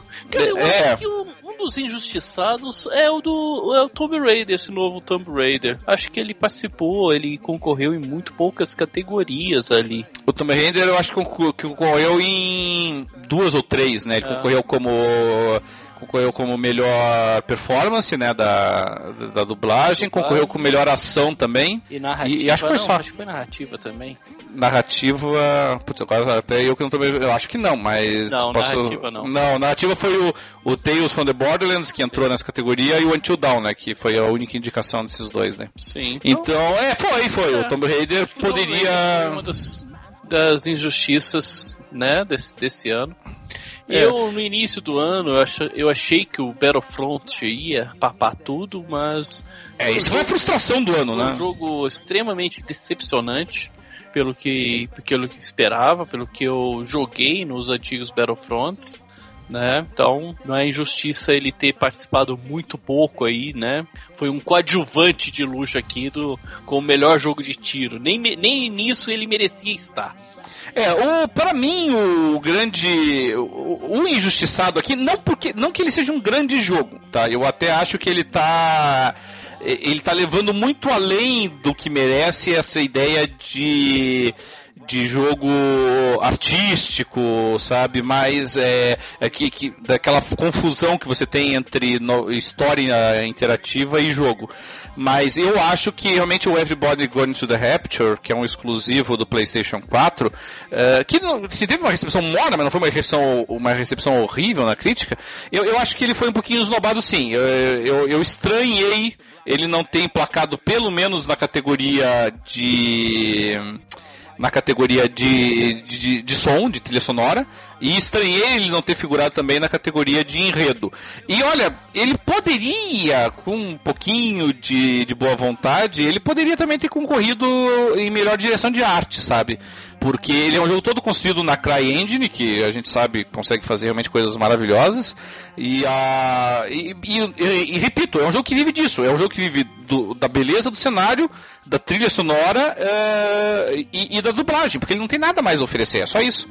Então realmente me estranha que ele não tenha é, marcado presença, pelo menos como indicado. Para mim, se eu tivesse que escolher um grande esnobado, teria sido Everybody Going to the Rapture. É, Dart, algum que você indicaria aí como esnobado ou não? Talvez o, o Game of Thrones até o Tale, que eu achei a é... narrativa dele muito legal, muito boa. Eu não joguei o, o Tales from the Borderlands, mas eu não uhum. gosto do universo do Borderlands, então... Eu também não! Eu também então, não. Mas a, eu tendo a achar que a narrativa do Game of Thrones foi melhor, é. porque foi muito legal, assim, a, a história que criaram pro jogo. Mas é, esse é precisamente o elogio que eu consigo fazer pro Trails from the, Board, é, from the Borderlands, sabe? Eu não gosto do universo do Borderlands, eu nem sequer ia comprar esse jogo. Eu resolvi comprar porque ele tava numa promoção absurda lá no Steam. E assim, ele não é um jogo espetacular, mas pra mim ele é melhor do que qualquer Borderlands que tenha saído até hoje, sabe? Ele, ele é divertido, ele é engraçado, você se diverte realmente com, com os personagens. E, e ele é bonito, sabe? Ele, e, eles conseguiram me explicar melhor o universo do Borderlands que qualquer jogo do Borderlands conseguiu até hoje. É, e, e algum que vocês tenham considerado superestimado aí? Algum que teve mais indicações do que merecido aí ou não? Superestimado? É. Talvez o Fallout 4. Acho que participou demais o que realmente merecia. O Bloodborne também, eu acho que também não, não, não teria participado aqui de pelo menos umas duas categorias. O então, Destiny The Taken King. é, o Destiny mesmo. É, não, é, esse. Tá é, é. Um, uma expansão, é. né? É. Então. Se bem que é. isso daí já tem precedente, né? Volta e meia premiam as expansões do, do World of Warcraft, né? Também. É, o, pra mim, realmente, se eu tivesse que escolher o, eleger um que não deveria ter aparecido ali, eu concordo com o Dart. É o Destiny The Taken King. Não tem porquê. Entendeu? Eu, assim, o Taken King, ao que, tudo, uh, ao que tudo indica, ele, se ele tivesse sido lançado é, como se fosse o Destiny, aquilo fosse o Destiny, talvez o Destiny tivesse sido muito melhor do que realmente sim, foi. Sim. Mas, porque ele realmente é muito bom. É uma expansão mas... melhor do que o, do que o jogo. Claro, claro. Muito melhor. Então, realmente, pode ser que por isso eles tenham resolvido dar essa chamada de atenção. Excluído o DLC que eu acho que não deveria ter sido incluído, é, aí a minha implicância com a From acaba imperando, né? Eu não teria indicado Bloodborne, na... não teria nem considerado ele RPG e muito menos indicado ele como melhor jogo. Mas, uh, novamente, pode ser realmente muito reflexo do do posicionamento pessoal aqui com relação a, a From. É, nós tivemos também, para nós encerrarmos aqui, colegas, nós tivemos algumas escolhas dos fãs, escolhas do público, né, que não foi pela, não foi pela, é, pela crítica especializada. É, boa parte dessa, das categorias da escolha do público, infelizmente, são categorias que para qual eu não dou a menor pelota, Sim. entendeu? Que é melhor mod, ou melhor time de esportes digitais do ano, ou o blogger de videogame mais é, é, mais famoso, mais importante. Então eu, eu, vou ficar, na verdade, com duas, é, com duas categorias, pelo menos, das quais nós poderíamos falar, né? É, nós tivemos aqui como escolha do público, aqui foram só escolhas do, do, do público em geral, tá? Para jogo do ano é, em esportes digitais, é, os concorrentes foram Call of Duty Advanced Warfare, Counter-Strike Global Offensive. Esse é onipresente. É, isso é. é. Dota 2, Hearthstone e League of Legends. Então percebam que são todos jogos que têm algum competitivo online, né? Essa é a razão deles segurarem como esportes uh, do ano. É, nesse caso aqui, senhores, vocês. É, qual vocês teriam escolhido aqui? Chegaram a jogar algum deles ou não? Eu teria colocado o Hearthstone. É, eu também, é o que eu, eu acho, que acho mais legal. de jogo assim, Hearthstone ali. O Dota 2, o League of Legends já tem bastante tempo, né? E o Call of Duty Advanced Warfare não merecia estar tá aí não, não é o melhor, é, não é o melhor multiplayer dos Call of Duty tá? E, e você sabe qual foi o vencedor dessa categoria? Sim, o Counter-Strike, por incrível. Counter-Strike! Counter-Strike. Mas, mas, aqui é pela base instalada, né? Não tem como enfrentar a base instalada do Counter-Strike. É, mas esse é o Counter-Strike, não aquele antigão, né? O...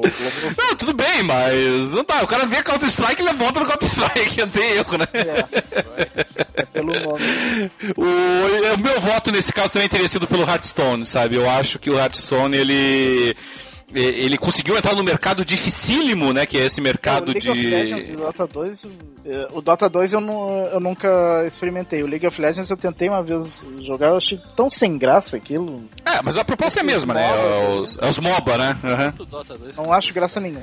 É, o, o fato do Hearthstone ele ter conseguido encontrar um espaço num, num mercado complicadíssimo, que é o desses é, jogos de combate de carta, né? É, isso é espetacular, realmente. E, e se tornou um fenômeno. Embora, claro, todos eles são fenômenos. Counter-Strike é um fenômeno, Dota 2 é um fenômeno. É, todos eles são. Mas o Hearthstone ele entrou numa categoria muito complicada, assim, de jogos de carta e conseguiu achar o nicho dele. Eu, eu teria escolhido ele, mas realmente o vencedor foi o novo Counter-Strike.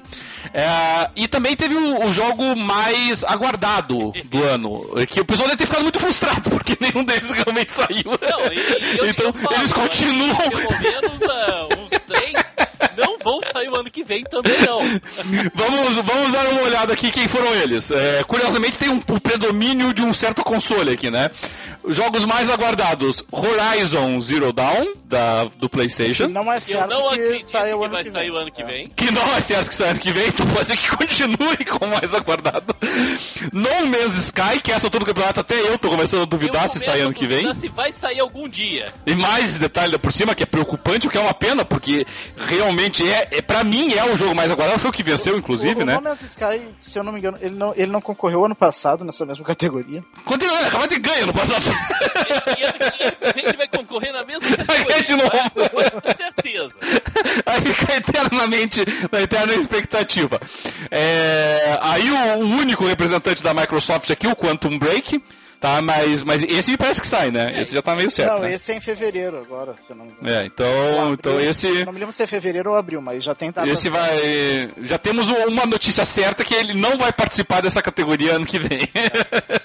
ele sai, já é alguma coisa. É, o The Last Guard. Que é o é ele vai estar participando. É, ele vai, novo. é, ele vai participar mais vezes que o Man's Sky ainda.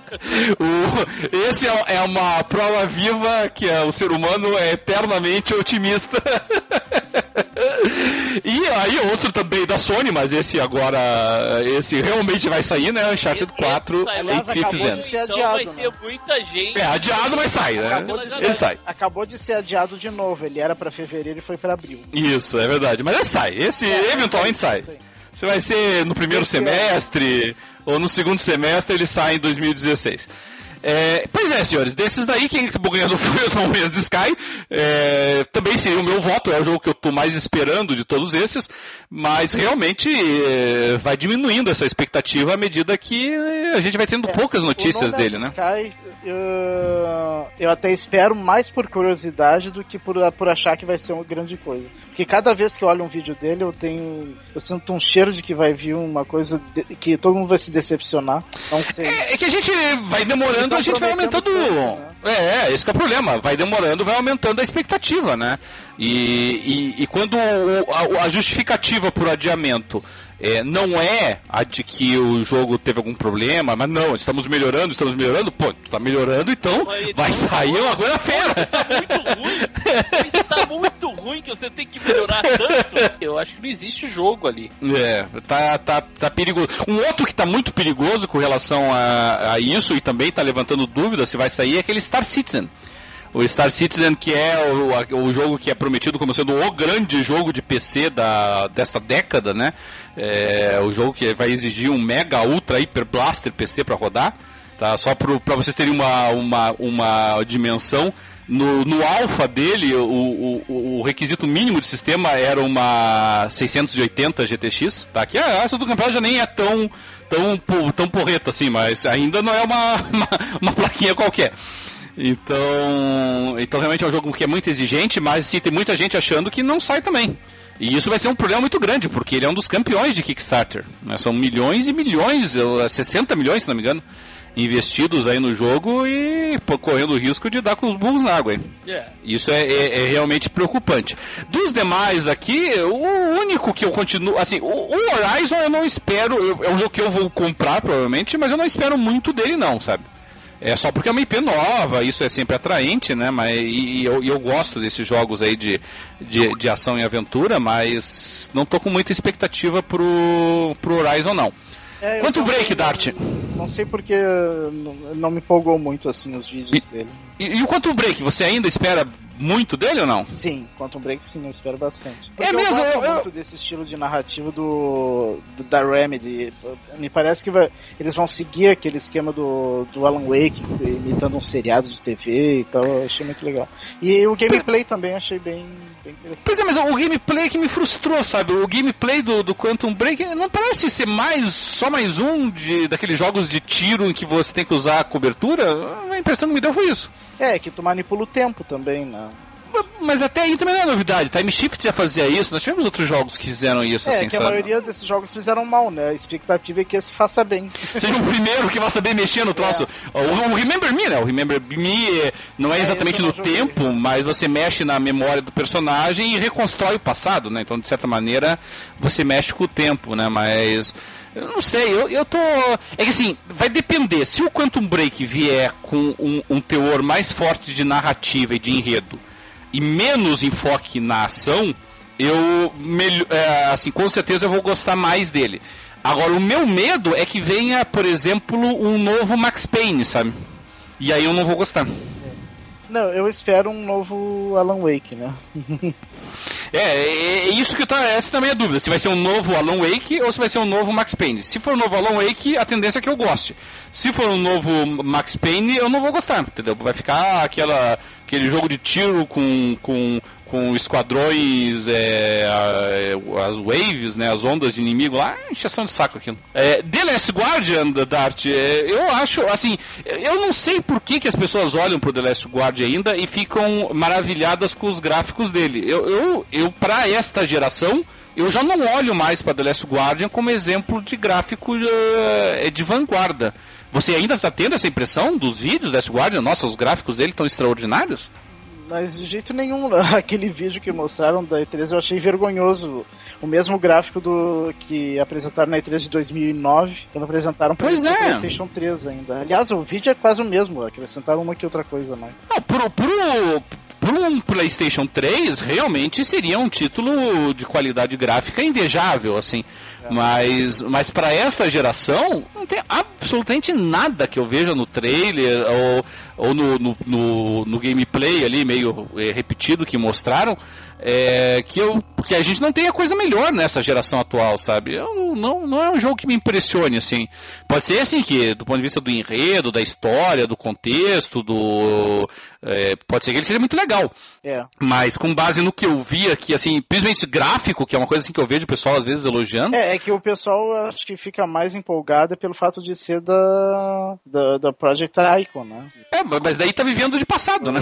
Porque porque os outros dois jogos dela foram espetaculares, né? Foram obras-primas, então Sim, é mas... uma nova obra-prima. Mas... É, mas é, é viver de passado. É, agora não, não mostrou que veio. Pois é. Xandão, você que voltou aí, é...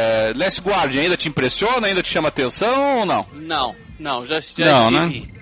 muito empolgado por ele é, há é. uns, uns, anos atrás. É, a minha fase de namoro Last Guardian terminou há uns 4, 5 anos, né? Sim, sim. Eu, ele vai sair, eu vou estar com raiva dele. que, nem, que nem quando saiu lá o. O. O Tio, tio Human. É, a gente já foi olhando torto pro Tio Human. É, aquele outro também que demorou. É bom que você seja ótimo, desgraçado, e não era. É. é que negócio, cara vai perder, vai chegar no. Não vai sair o ano que vem. Se fosse sair, a Sony já teria mostrando é, mais coisa, não mostrou, né? Então, não acredito que saia ano que vem. Eu até duvido que algum dia saia também. É aquele jogo que vai ser melhor não, nunca sair do que ficar no, na eterna promessa. E... É, é. É que nem o Tancredo Neves como presidente, né? É, as coisas teriam sido diferentes se você. Exatamente. Chega naquela eterna a devir, né? É. O... o que seria, né? O... O, e finalmente o Uncharted 4, esse nós sabemos que vai sair, a empresa pode ter atrasado, mas a Naughty Dog entrega né, os produtos que promete. A Naughty Dog sempre entregou excelentes jogos. Entregou é, bem. E, tá? entregou bem. Entregou muito bem. O Uncharted, ele, ele é responsável por reformular né, a, sistema de jogo que Tomb Raider criou, né? Uhum. Tanto que Tomb Raider teve que se reinventar depois do Uncharted. É. Né? Conseguiu, voltou muito bem. Mas Uncharted é aquele jogo, cara, que do início ao fim é uma aventura deliciosa, tem, tem de tudo um pouco nele. Não, eu não conheço ninguém que jogou e falou: ah, esse jogo não agradou, ah, não gostei. Acho que é um jogo é, o... de unanimidade. É, é o, o primeiro. No, no console e jogar é. e se divertir muito. É, o primeiro Uncharted, não, não, eu não considero ele ruim entendeu? Mas o primeiro Uncharted para mim ele foi frustrante, porque eu esperava mais dele.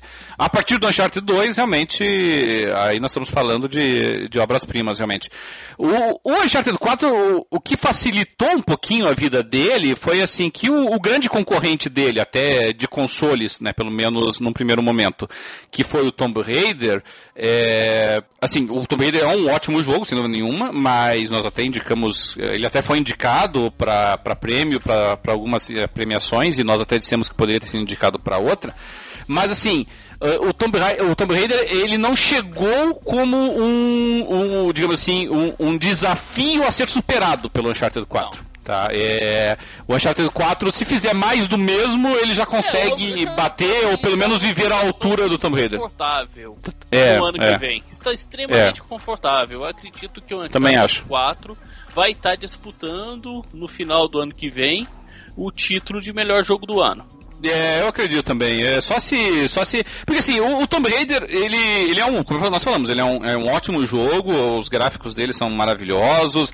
É, nós recebemos de braços abertos essa nova abordagem e até a nova Lara Croft. Mas eu achei que, assim, para que o Tomb Raider pudesse fazer o Uncharted suar o Tomb Raider ele precisava ter resgatado mais aquele componente de resolução de quebra-cabeças e que ele não fez, que novamente. Que falta no, no Uncharted. Que falta no Uncharted e que era a marca registrada do Tomb Raider. Que tá perdendo um pouco o que o fez ele ser tão assim conhecido e copiado. Que é mas a questão o, de mas puzzles, o Rise of, Rise of né, the Tomb Raider desafiadores ele tem bem mais puzzles do que o, do que o anterior. O que, não era um desafio tão grande assim, né, Dart? Mas, mas, mas não, não, não, entendeu? Tem, que ser uma coisa assim. Eh, eu, eu, lembro de jogar Tomb Raider e ter determinados momentos que eu tinha que parar, sabe? E ficar olhando, assim, sabe? O que, que eu vou fazer agora, sabe? E, e, e assim, não tem isso. Não ah, tem. mas isso não existe mais em jogo nenhum, praticamente. Pois é, mas esse era o diferencial do Tomb Raider. Porque se o Tomb Raider é que a vira. Não, não não suporta mais jogos com, com esse tipo de desafio. Mas será que não? Porque assim, vamos, pensar, por exemplo, em dois jogos que foram assim elogiados e tiveram uma ótima recepção, tanto do público quanto de crítica na geração passada, que foi o Portal. Portal é um jogo de quebra-cabeça. Sim. Entendeu? E, e não é ninguém quebra-cabeça fácil, não, cara. Não, nem um pouquinho. É, vamos pegar outro, o Braid, que, o que acabou de entrar na eu não sei se ele teve grandes vendas, não. Não, mas é, é um, é um sucesso enorme, estrondoso de crítica e dos hardcore. Não, mas, é que... mas vendas, sim. Não, mas o Orange Box vendeu bem, né? É que ele tava incluso, né? No é. primeiro Portal Box. É, o, no, o primeiro portal tava no. Né? É, tem, teve isso. Mas. É, eu não sei as vendagens dele, assim, mas é um jogo que. Assim. É, é, foi bem suficiente para sair até o Portal 2. E eu vou pegar o Braid, né? O Braid também foi outro que venceu trocentos premiações, acabou de entrar aí no. Na. É, eu acho que semana passada, né? O Braid na. No, na retrocompatibilidade. E pelo menos pra mim entrou na semana passada. e apareceu lá na minha árvore. E, o, e também era quebra-cabeça, sabe? E eu acho que o Tomb Raider precisa disso, precisa até para se diferenciar do Uncharted, senão ele vai ficar Uncharted. Aí a única diferença entre um e outro vai ser que o Uncharted vai apostar um pouco mais na, no, no, no tiro, o Tomb Raider um pouquinho mais no survival, e vai ser isso. Sabe? Eu, eu acho muito pouco, eu acho que o Tomb Raider podia ter um diferencial mais, mais forte para para fazer o Uncharted é, sentir um, o, o, bafo na nuca, assim, sabe? Ele precisa disso, sabe? E, e não tá tendo, infelizmente. E é isso aí, então. Senhores, alguma outra consideração que queiram deixar aí? Não? tudo. Legal. Bom, gente, é, como nós dissemos, esse é o nosso último programa do ano. Nós estamos na antevéspera, na véspera agora, né? Já passamos da meia-noite. Na véspera do Natal. É, Xandão Dart, Gostaria de dar um, um, um adeus a 2015 aí para os nossos ouvintes. Começa lá, Xandão. Olha, eu só tenho que agradecer aos ouvintes, né, que nos acompanharam esse ano todo, né, os novos ouvintes que começaram, os antigos que continuaram, né, dizer que é, carinho deles é que nos faz é, sempre querer continuar a fazer esse programa, né, da melhor forma possível, né. Então, é, um muito obrigado aos ouvintes e que um 2016 seja um, um ano 10 vezes melhor do que 2015 e não tão bom quanto será 2017. Tudo bem. Dart, deixa sua mensagem aí para os nossos ouvintes. Também quero agradecer aos ouvintes que nos aturaram esse ano, né? e feliz Natal. Feliz Natal provavelmente já vai ter passado quando sair esse programa, mas Feliz Natal do Rubinho Barrichello. Feliz ano novo, pessoal. Legal, gente. É, nós vamos ficando por aqui então. Eu também gostaria de desejar a todos que nos estiverem ouvindo mesmo depois do Natal. Espero que tenham tido um ótimo Natal, tenham tido não só muitos presentes, mas muita alegria, muitos momentos legais aí que tenham passado com a família, com os amigos, com esposas, é, maridos, filhos, filhas, pais, avós. É, essa é uma parte muito importante do ano para a gente curtir. Que tenham um feliz ano novo também. Esse ano foi um ano que nós recebemos mensagens é, que nos comoveram dos nossos ouvintes, que nos deixaram muito é, felizes, muito entusiasmados é, com a recepção do público, com a forma como o pessoal nos apoia, nos incentiva no decorrer desse ano, os nossos ouvintes viram que nós tratamos é, de mensagens aí que perguntavam por que, que nós é, não cobrávamos pelo conteúdo, por que, que nós é, não, não deixávamos, não fazíamos uma coisa assim mais profissional como outros podcasts, e nós sempre procuramos ressaltar que a nossa ideia é exatamente essa, é de não ser essa coisa profissional, é de não ser essa coisa programada, essa coisa toda roteirizada, toda cheia de script, mas ser uma coisa amadora, porque nós somos amadores, nós somos fãs, nós somos jogadores como todos os nossos ouvintes aí, nós vivemos nas comunidades, nós jogamos com vocês na live, jogamos na, na PSN, jogamos no Steam, é, participamos das conferências e das feiras, das feiras juntos com vocês, e, e somos movidos pela paixão que nós temos pelos videogames, pelos jogos digitais, essa paixão que nós compartilhamos, que nós gostamos e temos prazer de compartilhar junto com vocês.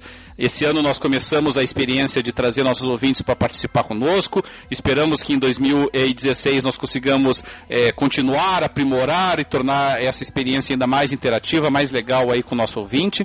Nós agradecemos muito a todo e cada um dos nossos ouvintes, seja aqueles que ouvem todos os nossos programas, seja que aqueles que ouvem de vez em quando, seja aqueles que nos indicam para outros, seja aqueles que vêm indicados.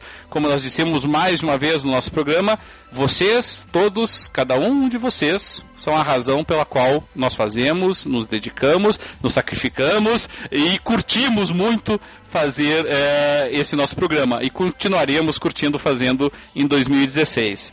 Um feliz 2016 para todos vocês. O Jogando Papo 2015 vai ficando por aqui. Um abração a todos, valeu? Até mais.